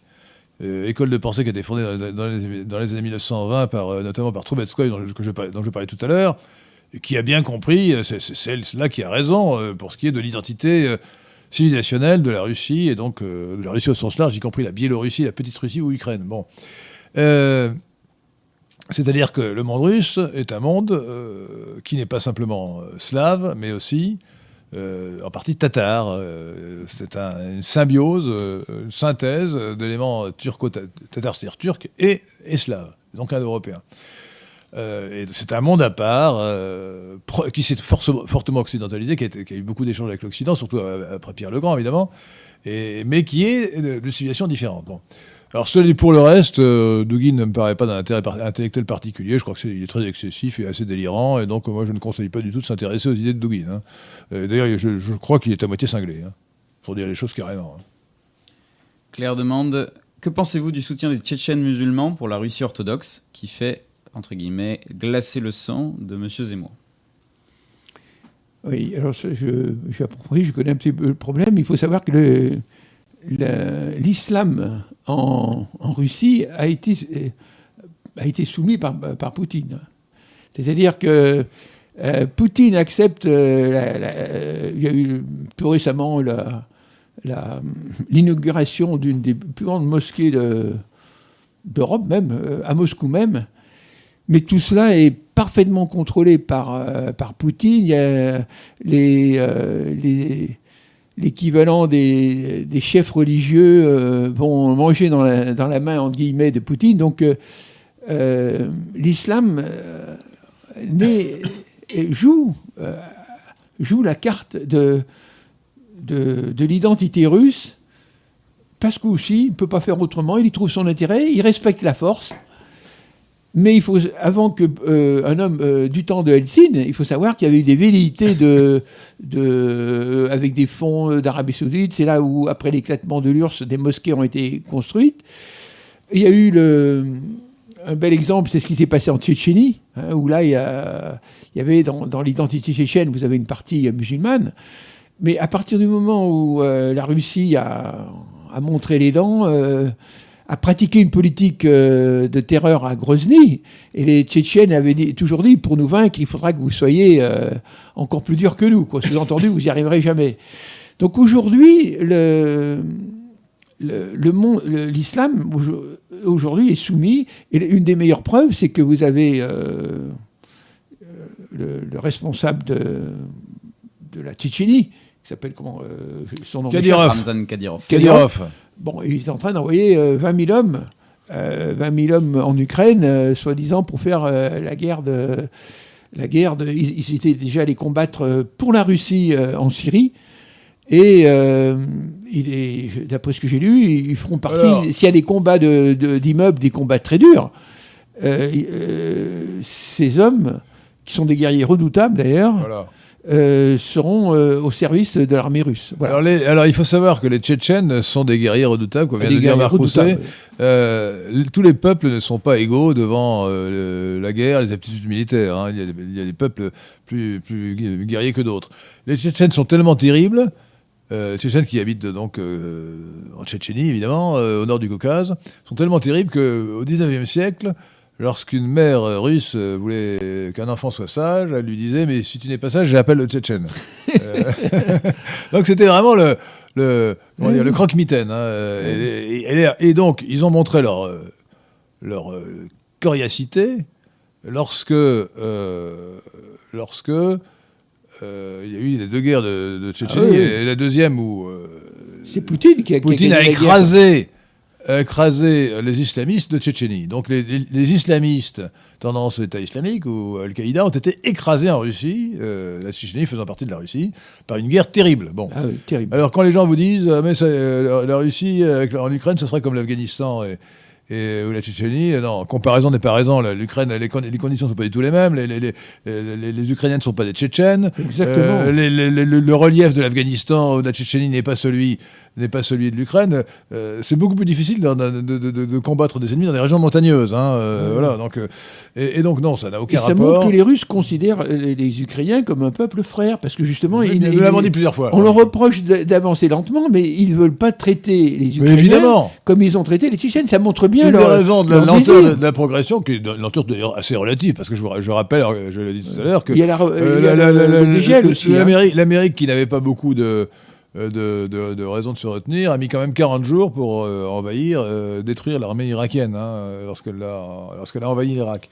Et a Donc là- là- pendant 78 jours le- la Serbie. hein. Euh, oui, et, et, euh, là, euh, la Russie, euh, l'armée russe ne veut pas du tout euh, porter atteinte à la population civile ukrainienne, pas, de- pas du tout. hein.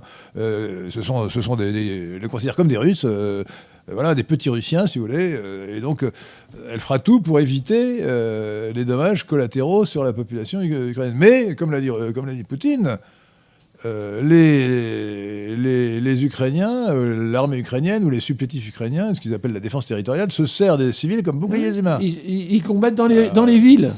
C'est bien pour ça. Ils, ils vont en France campagne, ce serait terminé depuis longtemps. Mais ils se sont retranchés dans les villes et ils utilisent des civils comme des boucliers. Et lorsque la Russie, euh, vous avez eu les dernières informations, dit qu'elle veut faire des couloirs humanitaires en disant, euh, bon, ben, il y a certains qui partiront euh, du côté de l'Ukraine et puis il y en a certains de la Russie, ah ben non, ça va pas.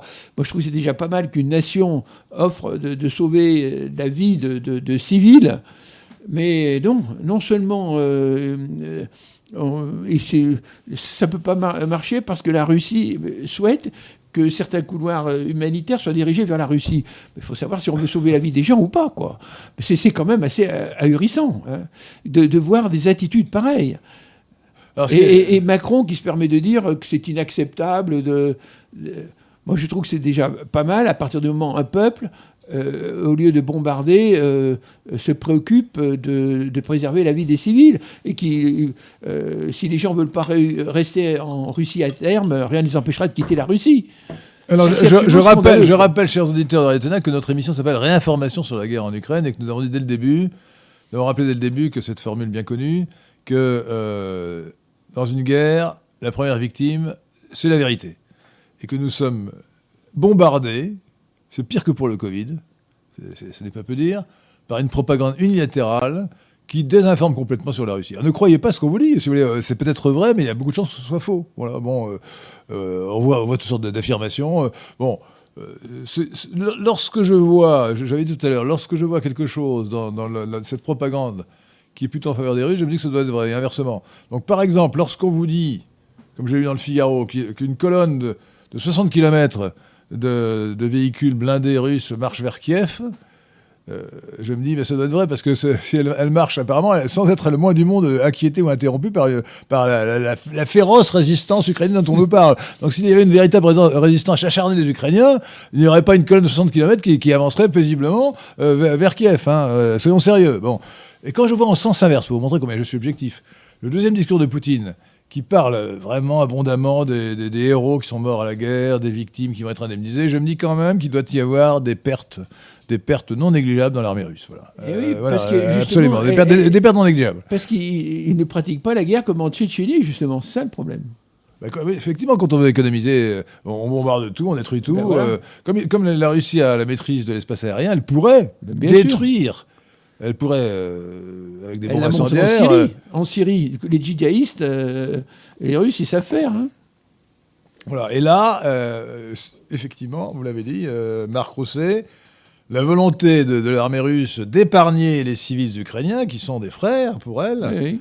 euh, peut ralentir l'offensive ralenti, et a déjà ralenti. oui. Une question de Steph Néfaste. La Chine va-t-elle profiter de la situation pour envahir Taïwan prochainement?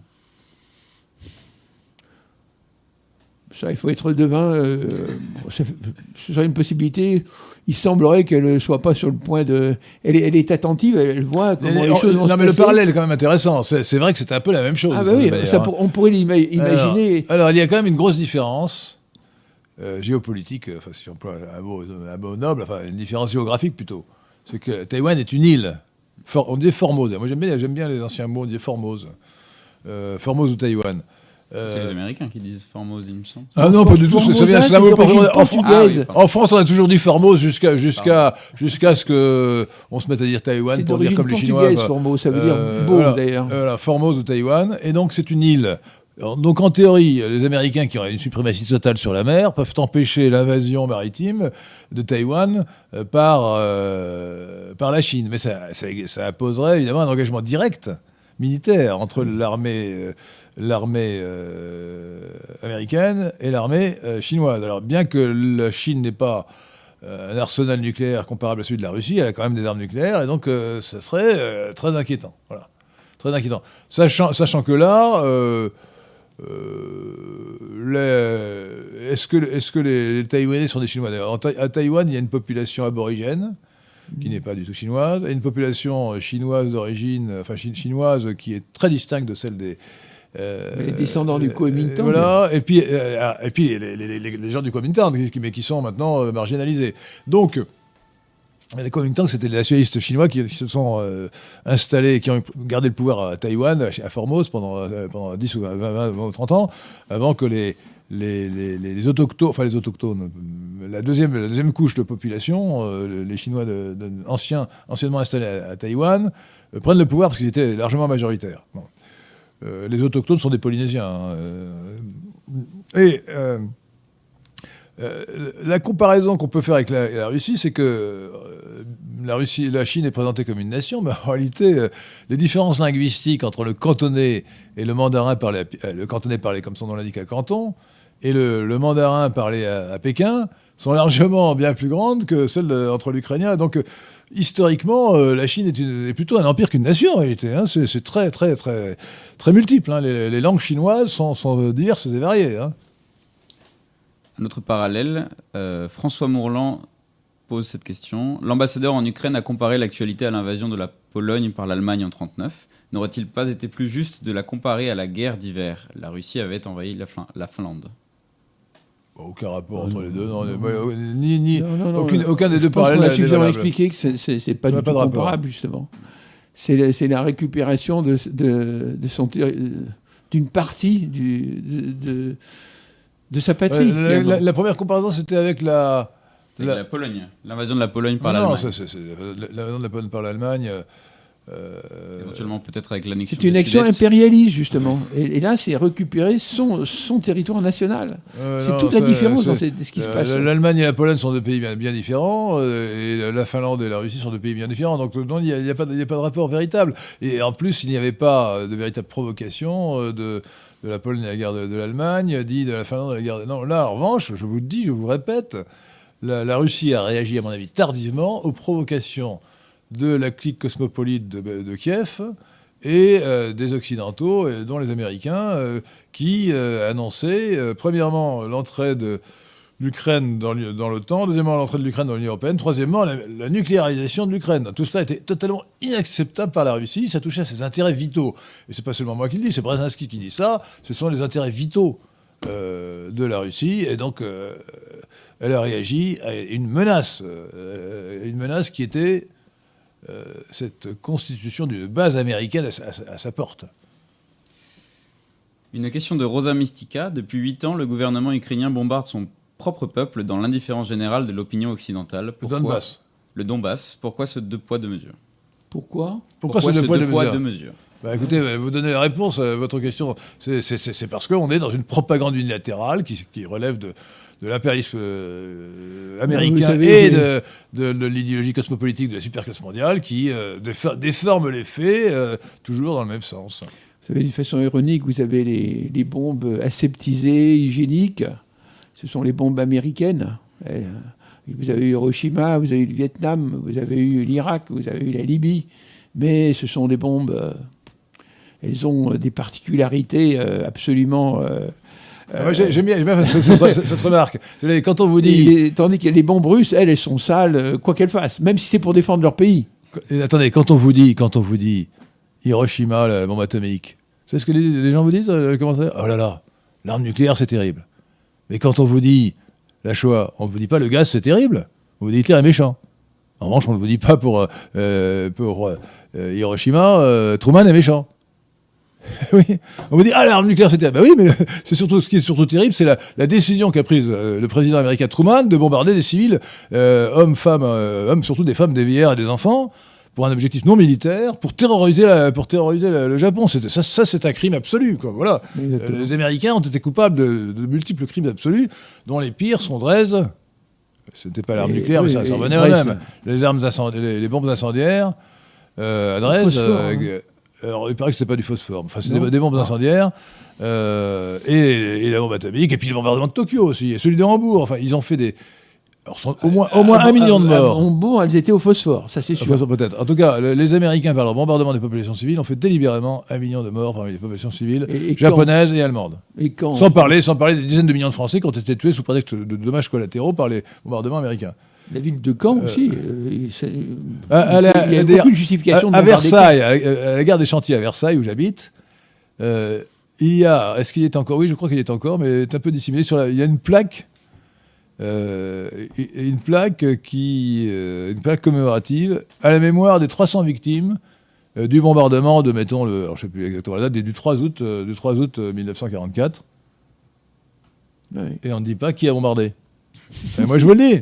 À mémoire de, à mémoire de- de- de victimes du bombardement américain à Versailles. Le, le quartier où j'habite, le quartier Saint-Louis à Versailles, était particulièrement victime des bombardements américains. Alors, ils visaient la gare des chantiers peut-être, mais ils ont, ils ont bombardé largement sans, se- sans, se- sans se gêner. hein. Moi, je suis Euh, de dire, d'ailleurs, la, la- la américain, ville, la alors. ville de Nantes a été, a été, a été massacrée. hein. Merci à Edouard pour son don Merci, de 5 Edouard. euros. Et il demande Est-ce qu'une part des Ukrainiens soutiennent la Russie, outre Donetsk et Lugansk? Ah oui, évidemment. Mais sauf qu'ils sauf qu'ils ne peuvent pas le dire. Ils- Et ils sont soumis à un régime tyrannique, il faut bien le dire. Et actuellement, vu, vu l'état des.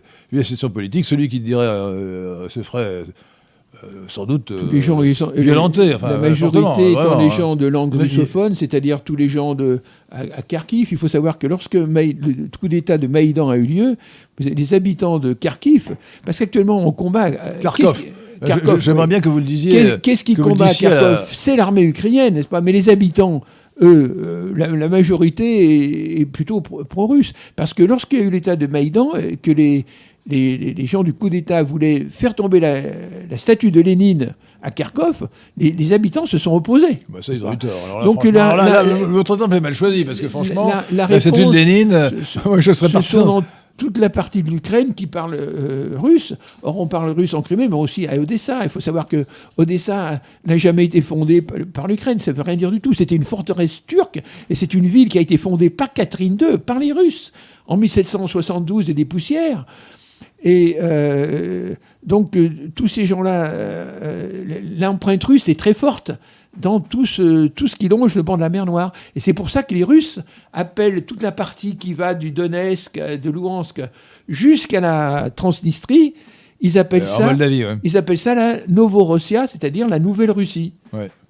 Ils sont en train de la reconquérir. Ils viennent de prendre, euh, euh, ils ont pris Kherson, ils ont pris se- ils, sont- Odessa. ils se dirigent vers Odessa actuellement. Et alors Odessa, ra- rappelez quand même qu'il y a eu euh, en 2014 euh, un Euh, drame à Ah Odessa. oui, des gens les, brûlés. les, les, les, les- les Ukrainiens ou les oui, comment dire, les, les, les nationalistes ukrainiens euh, ont massacré des pro-russes. Ils ont brûlé, Ils, sont- ils ils ont ont- ils- incendié. ils les ont incendiés. Ils, ont brûlé un une, oui. centaine de pro-russes. ouais. Et, et Poutine l'a dit publiquement que ça, il, le- il paierait la note là. Bah, il, faut, il faut espérer. ouais. AUA demande que penser de l'expansion possible de l'Union européenne à la Moldavie et à la Géorgie, ainsi que celle de l'OTAN à la Finlande? Mais je pense beaucoup de mal. Je pense beaucoup de mal de l'OTAN et de l'Union européenne. Donc je vais pas... enfin, moi, je ne sais pas ce que vous en pensez, mais moi, je suis pour la dissolution de l'Union européenne et pour la dissolution de l'OTAN. Et en tout cas, pour que la France, notre nation, quitte ces deux machins. hein. Enfin, euh, c'est- différent. C'est-à-dire que l'OTAN, c'est vraiment un système de domination américaine qui aurait dû être. Il aurait fallu qu'on la dissolue. Je crois que c'est ça. hein. Euh, Apparemment, il n'y a pas mais, mais, mais mais- mais- mais- euh, mais c'est- c'est- je sais pas qui a dit ça, mais c'est- c'est c'est- c'est- c'est un plaisantin. Non, non, euh, il aurait fallu qu'on Bien sûr que si, tous les verbes ont un imparfait subjonctif. Euh, non, mais attendez, c'est un plaisantin. Il y a des, des mots, des, des- des verbes défectifs comme euh, chaloir, mais c'est assez rare. hein. Euh, donc, euh, et, et s'il n'existait pas, il faudrait le créer. Euh, c'est autre chose. non, mais il existe. Euh, donc, euh, donc euh, l'OTAN aujourd'hui n'a plus aucune justification. Il faut en sortir. Bon. Quant à l'Union européenne, c'est un machin euh, qui vise à détruire euh, la souveraineté nationale et qui, euh, qui est coûteux, inutile et coûteux, et qui est. alors, attendez, voyez, voyez à quoi, comment fonctionne l'Union européenne actuellement? Un pays comme la, la Hongrie fait une loi qui interdit la propagande, qui interdit qu'il y ait dans les écoles une propagande encourageant le changement de sexe. Ça me paraît euh, élémentaire. Bon. Et maintenant, eh ben non, levée de bouclier de tous les autres, euh, sauf la Pologne, euh, de la plupart des chefs d'État de gouvernement et de la Commission, c'est un- c'est une atteinte aux valeurs européennes. Si on va faire de la propagande pour le changement de sexe, pour la transsexualité, ça fait partie des valeurs européennes. Mais attendez, mais nous sommes. Vous voyez, c'est ça, ça l'idéologie cosmopolite. C'est pas simplement le mondialisme, hein, c'est aussi le nihilisme. C'est-à-dire la, négation des valeurs traditionnelles, la famille, la différence entre les sexes, euh, voilà. Une question de Claire encore. Quand, Bé- quand Bernard, Claire. quand Bernard-Henri Lévy est de parti pris pour un camp, cela veut-il dire qu'il faut nécessairement prendre le parti adverse? Non, non, un Ou bien les tenants dans ce conflit sont-ils plus complexes et nuancés Non, non, mais attendez, attendez. Il ne faut jamais partir du principe que lorsque quelqu'un dit quelque chose, pas parce que c'est Lévy ou un autre, il faut, il, faut prendre le parti contraire. Lévy a dit euh, des choses tout à fait justes sur le, sur le Covid-19 au début. hein. donc, euh, bon, ben, là, là, il faut dire très, c'est très bien. Quand Lévy dit de bonnes choses, qui lui arrivent parfois, rarement, mais ça peut lui arriver, il ne faut, pas se- il faut pas fixer son opinion sur l'opinion des autres. Me semble-t-il. hein. Voilà. Oui, mais enfin, euh, très souvent, il prend des positions. euh, Alors, en général- il a en- le plaisir de parler. en général, c'est une bo- c'est une il bonne- s'est fait reprendre tout récemment euh, par Une bonne boussole. le- le- l'ancien ministre des Affaires étrangères. Là, a- Védrine, Hubert Oui, Védrine. c'est ça, oui. Qui lui a dit quoi, quoi. Il avait su- surtout des effets de manche et de parole euh, Mais à la télévision. Mais souvent, il dit, est- mais attendez, quoi. Des gens qui font comme euh, le- les gouvernements actuels, quoi. Ils parlent de guerre, c'est c'est gratuit tout ça. Ils rendent- et, puis, et puis ensuite, euh, vous avez Macron qui est obligé de reprendre Bruno Le Maire. Enfin, c'est. euh, et puis on, on- on- on veut pousser les choses assez loin. On, on fait une sorte de guerre économique, qui une vraie guerre finalement économique. On- Mais surtout, il faut, il faut surtout pas le dire, quoi. Ah bah ça, euh, ça, Mais la Russie, il faut savoir que Macron euh, essaye d'amadouer euh, Poutine. mais pas du tout. Mais, c'est- mais, mais il essaye, enfin, il Mais essaye de discuter avec elle. Mais non, il fait semblant dans un, dans un but purement de propagande la Russie, intérieure. Non, attendez, la- la Russie n'est pas dupe et nous considère comme un pays hostile. Bah, évidemment, non, mais attendez. Vous ne Donc ça quand même montre pas que. Non, attendez, mais Poutine ne prend pas au sérieux Macron, personne ne prend au sérieux. Macron. Simplement, Macron fait ça. il essaye de jouer un rôle. alors il dit, j'ai, parlé pendant une heure et demie au téléphone, en C'est la mouche du coche. Et il dit, et il fait dire qu'il tutoyait Poutine. Mais euh, ça, c'est dans un but politique pour montrer qu'il il, il- il- il tutoie les grands de ce monde. Mais attendez, ça montre surtout que c'est un type euh, vulgaire et, et un plouc, quoi. Bon, euh, c'est un plouc. Bah, Macron il est un plouc. rien du tout, quoi. Il a- attendez, il a peut-être strictement rien. Si c'était un homme d'État, il aurait compris les revendications. D'abord, il aurait, il aurait refusé les sanctions, il aurait refusé de donner des armes. C'est beaucoup trop dangereux, de donner des armes aux Ukrainiens. Et puis, il aurait compris enfin, la revendication de, de la Russie élémentaire que euh, l'Ukraine n- n'entrera pas dans l'OTAN, c'est tellement évident, tellement évident. Euh, que on devrait euh, dire mais les Russes ont raison, euh, l'OTAN ne, doit- elle ne devait pas s'attendre vers l'Est, hein, puisqu'il aurait fallu qu'on la dissolue, n'est-ce pas? Euh, Mais surtout, ne pas provoquer, ça s'appelle une provocation. Eh C'est plus, qu'une provocation, c'est une menace adressée à la Russie dans ses intérêts vitaux. C'est ce qu'a dit le, général, l'ancien chef d'état-major, hein, qu'il considère le- l'OTAN comme une menace. C'est- un appel pour ne pas nous défendre. C'est-à-dire, Euh, qui a dit cela? Quel chef d'état-major? C'est le, le- le général, son nom, je l'ai sur le bout de. Un français ou un russe? Non, le russe. Ah oui, le c'est un. Il est l'ancien chef de l'État de. Non, mais évidemment que c'est une menace. L'OTAN l'OTAN est constitué. Vin- Vincent, son prénom, j'ai plus son nom. De, Euh, le, le- non, attendez, vous parlez d'un russe ou d'un français? D'un Français. Ah bah vous avez dit tout à l'heure un russe. Non, c'est un français. Un Français qui est l'ancien chef de. Voilà. responsable Bon, de L'OTAN est une menace pour la Russie, c'est une évidence. Et l'OTAN et l'OTAN est surtout un instrument de subordination des pays, des pays européens. Et que si la France veut être indép- des pays occidentaux, et si donc la France veut être indépendante, elle doit sortir de l'OTAN. Voilà. Comme De Gaulle l'avait fait. Conrac demande euh, l'abolition du servage dans les trois Russies fut-elle une erreur? Non, mais non, c'est pas une erreur. Non, attendez. Le, non, mais attendez. Le, le- progrès de la liberté euh, n'est pas une erreur à condition qu'il soit économiquement possible.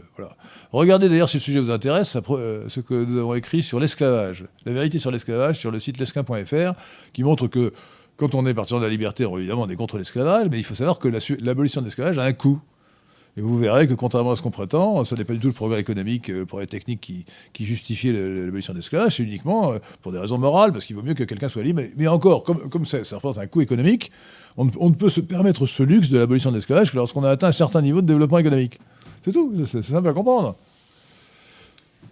Steph Néfaste demande euh, ce qu'il faudrait penser des déclarations de Valérie Pécresse concernant Poutine.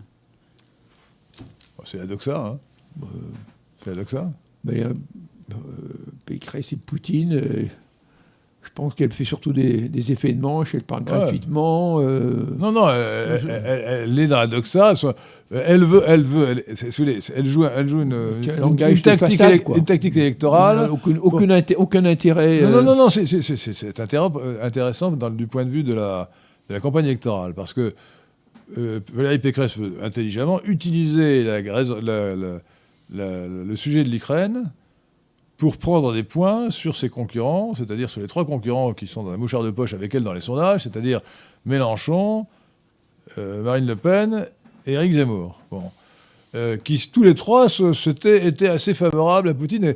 Euh, Zemmour, par exemple, avait dit, mais jamais, il a dit ça en décembre dernier, hein, jamais, jamais Poutine n'envahira l'Ukraine. C'est un prophète. hein. bon, et donc c'est pour, pour les, les mettre en difficulté sur ce terrain. Euh, je crois que c'est ça. Et donc elle se met, euh, ce qui est électoralement et cyniquement est intelligent, euh, sur le plan de l'intérêt de la France à long terme, ce n'est pas, pas, pas bon.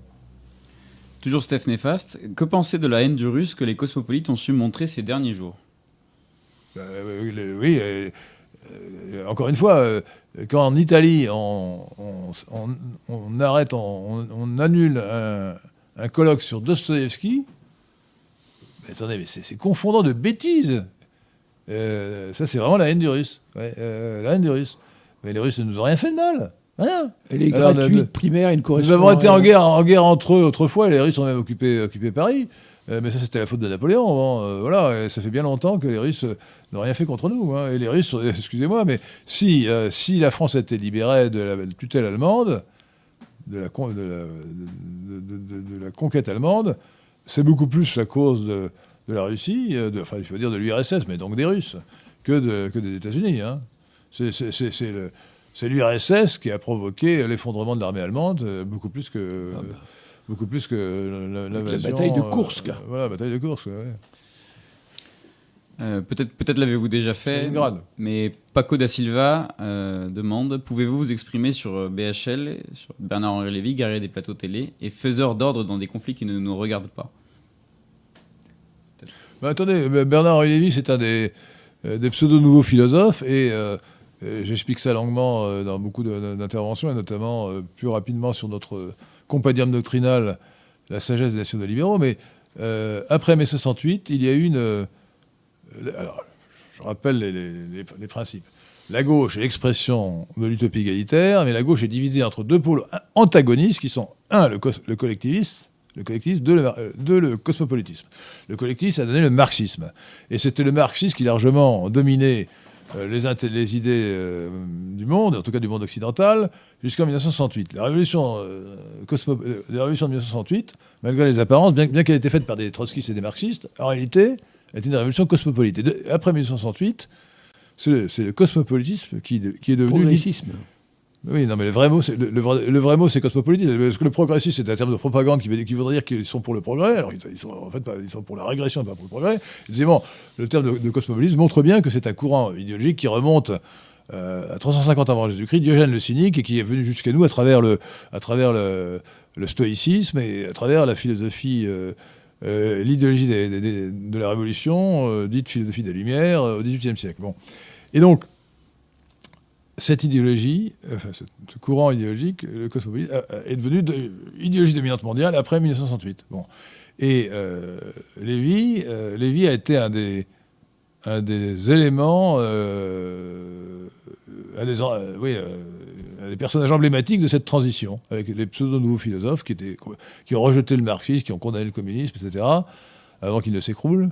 Euh, avant qu'il ne s'écroulât, et qui euh, ensuite ont, pro- ont propagé euh, le cosmopolitisme. Dans, la revue Globe, qui a disparu heureusement, Lévy avait écrit, avait, écrit tout ce qui est béret, tout ce qui est, tout ce qui est béret, bignou, ba- baguette, tout ça me fait horreur. Autrement dit, il exprimait sa haine. Et nous sommes, je suis carrément cosmopolite. Il, il emploie cette expression lui-même. Et, ce cosmopolitisme, c'est la haine de la nation, la haine de la patrie, la haine de la France. Donc ce type est, ce type est la France. Donc moi je propose, puisque Staline, dans sa grande sagesse, avait créé le Birobidjan pour les, pour les juifs euh, ou israélites de l'Union soviétique, je propose de réémigrer Bernard-Henri Lévy au Birobidjan.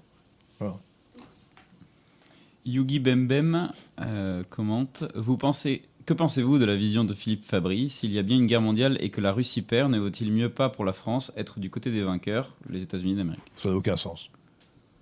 C'est- absurde. Voilà. Je ça n'a aucun sens. Il n'y aura pas de guerre mondiale d'abord, euh, et puis je ne sais pas. S'il y a une guerre mondiale, euh, elle sera nucléaire, et qui, qui je pense qu'il n'y aura pas d'Irak des vaincus, donc tout ça n'a aucun sens. Bien, question suivante. Alors, j'en ai une, j'arrive tout de suite. Non, mais c'est d'ailleurs, c'est non, mais c'est- c'est non seulement, c'est non seulement, c'est même scandaleux de justifier la soumission de la France euh, aux États-Unis. Enfin, c'est de, la- c'est de la propagande pour la servilité américaine, américano-servile. Enfin, c'est insupportable. La France a, a- a vocation à être souveraine. Euh, c'est- un pays nucléaire et elle pourrait être souveraine si au lieu d'avoir, euh, si au lieu d'avoir euh, Macron, elle avait De Gaulle bon, à sa tête. Maxence de Touraine euh, demande En France, les bellicistes s'appellent Bernard-Henri Lévy, Raphaël Glucksmann, Raphaël Antoven, Bernard Kouchner, Daniel Cohn-Bendit. Bon, passons à la question suivante parce que celle-là est un peu orientée. Allez, question suivante. Euh, peu- il y en a d'autres. hein. Il y a aussi Bruno Le Maire, bon, voilà, qui, qui n'est pas de la même, euh, qui n'est pas congénère de cela. Bon. Ouais, Emmanuel Macron, ben, Bruno Le Maire, etc. Bon, donc non, non, non. Il faut pas faire du réductionnisme. Patrick Brindel demande si vous connaissez la chaîne de la journaliste Christelle, Donbass Inside, qui est toujours au cœur des combats. Non. Non. Il nous la conseille. C'est en anglais alors. Donbass Inside, Inside c'est de l'anglais qui veut dire à l'intérieur du Donbass. Bon, j'espère que c'est en français, mais bon, voilà. Ramicher demande à quand une uchronie si les Russes blancs avaient gagné la guerre civile Ah. face aux bolcheviks?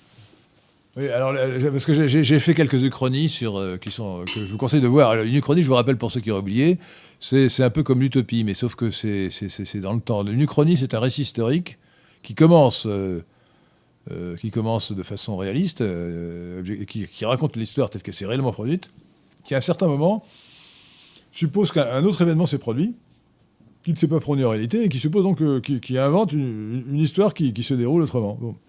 Non, on peut faire des uchronies sur deux. On peut dire que se serait-il passé si, si Louis XVI n'avait pas pas été à Varennes? Que se serait-il passé si, euh, si euh, Bismarck avait été tué par le terroriste? J'aime bien cette uchronie parce que elle est très drôle. Euh, c'est Bismarck qui sort de chez lui, c'est avant, avant la guerre de 1870, qui sort de chez lui et il reçoit une balle tirée par un terroriste qui lui tire une balle dans le cœur.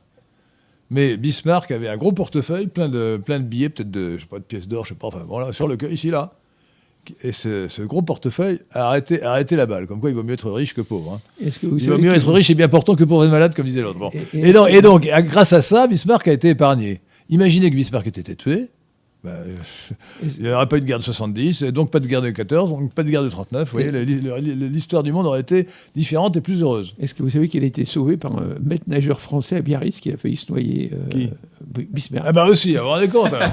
Alors vraiment, le Ah oui, hasard en c'était- histoire, c'est quelque exact, chose. hein. hein. Alors, lisez aussi un livre de Dominique Vénère qui s'appelle L'imprévu dans l'histoire. Il raconte ce qui s'est passé euh, à Sarajevo. Bon. Alors les, les, les historicistes ou les partisans du déterminisme historique, euh, c'était le sujet de l'émission précédente que j'avais faite avec Philippe Prévost. hein. Euh, ah oui, alors bon, écoutez, ils disent que ça serait passé de toute façon, mais c'est une pétition de principe, ce n'est pas vrai. Bon. Euh, une dernière question, et puis euh, dans une minute, nous serons obligés d'arrêter. Une question de Salter. Que pensez-vous de Simon Petliora, premier président ukrainien assassiné à Paris en 1926 Ah, bah, c'était, oui, il a été assassiné par, les- les services secrets russes, euh, soviétiques plutôt. Et donc, bah oui, c'était un, patriote anticommuniste. Et donc, euh, je- j'en pense plutôt du bien. Bien, merci, chers auditeurs de Radio Athéna. Euh, cotisez à la cause euh, de la liberté de la nation qui est donc euh, le PNL et Radio Athéna et le CDH, Carrefour de l'horloge. Euh, achetez le livre de Marc Rousset, Comment sauver la France, Comment sauver la France aux éditions. quelles éditions? Du Panthéon. aux éditions du Panthéon.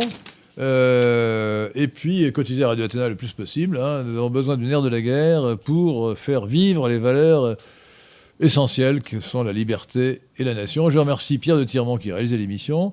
Je remercie Richard euh, Guimau euh, qui nous a quittés. Euh, non, où est-il passé? Il est disparu. Il a disparu. Bon, il a disparu. Et je remercie Patrick Catellon. Et je remercie surtout, bien sûr, euh, mon invité d'aujourd'hui, euh, C'est moi qui vous remercie. Marc Rousset, qui j'espère reviendra d'ailleurs dans quelques mois au CDH pour une conférence, une conférence qui sera diffusée, Ce serait un honneur. qui sera diffusée en direct euh, sur euh, Radio Athéna aussi et sur la chaîne du Carrefour de l'Horloge. YouTube, avec Pierre Milan. Merci beaucoup. Merci bien.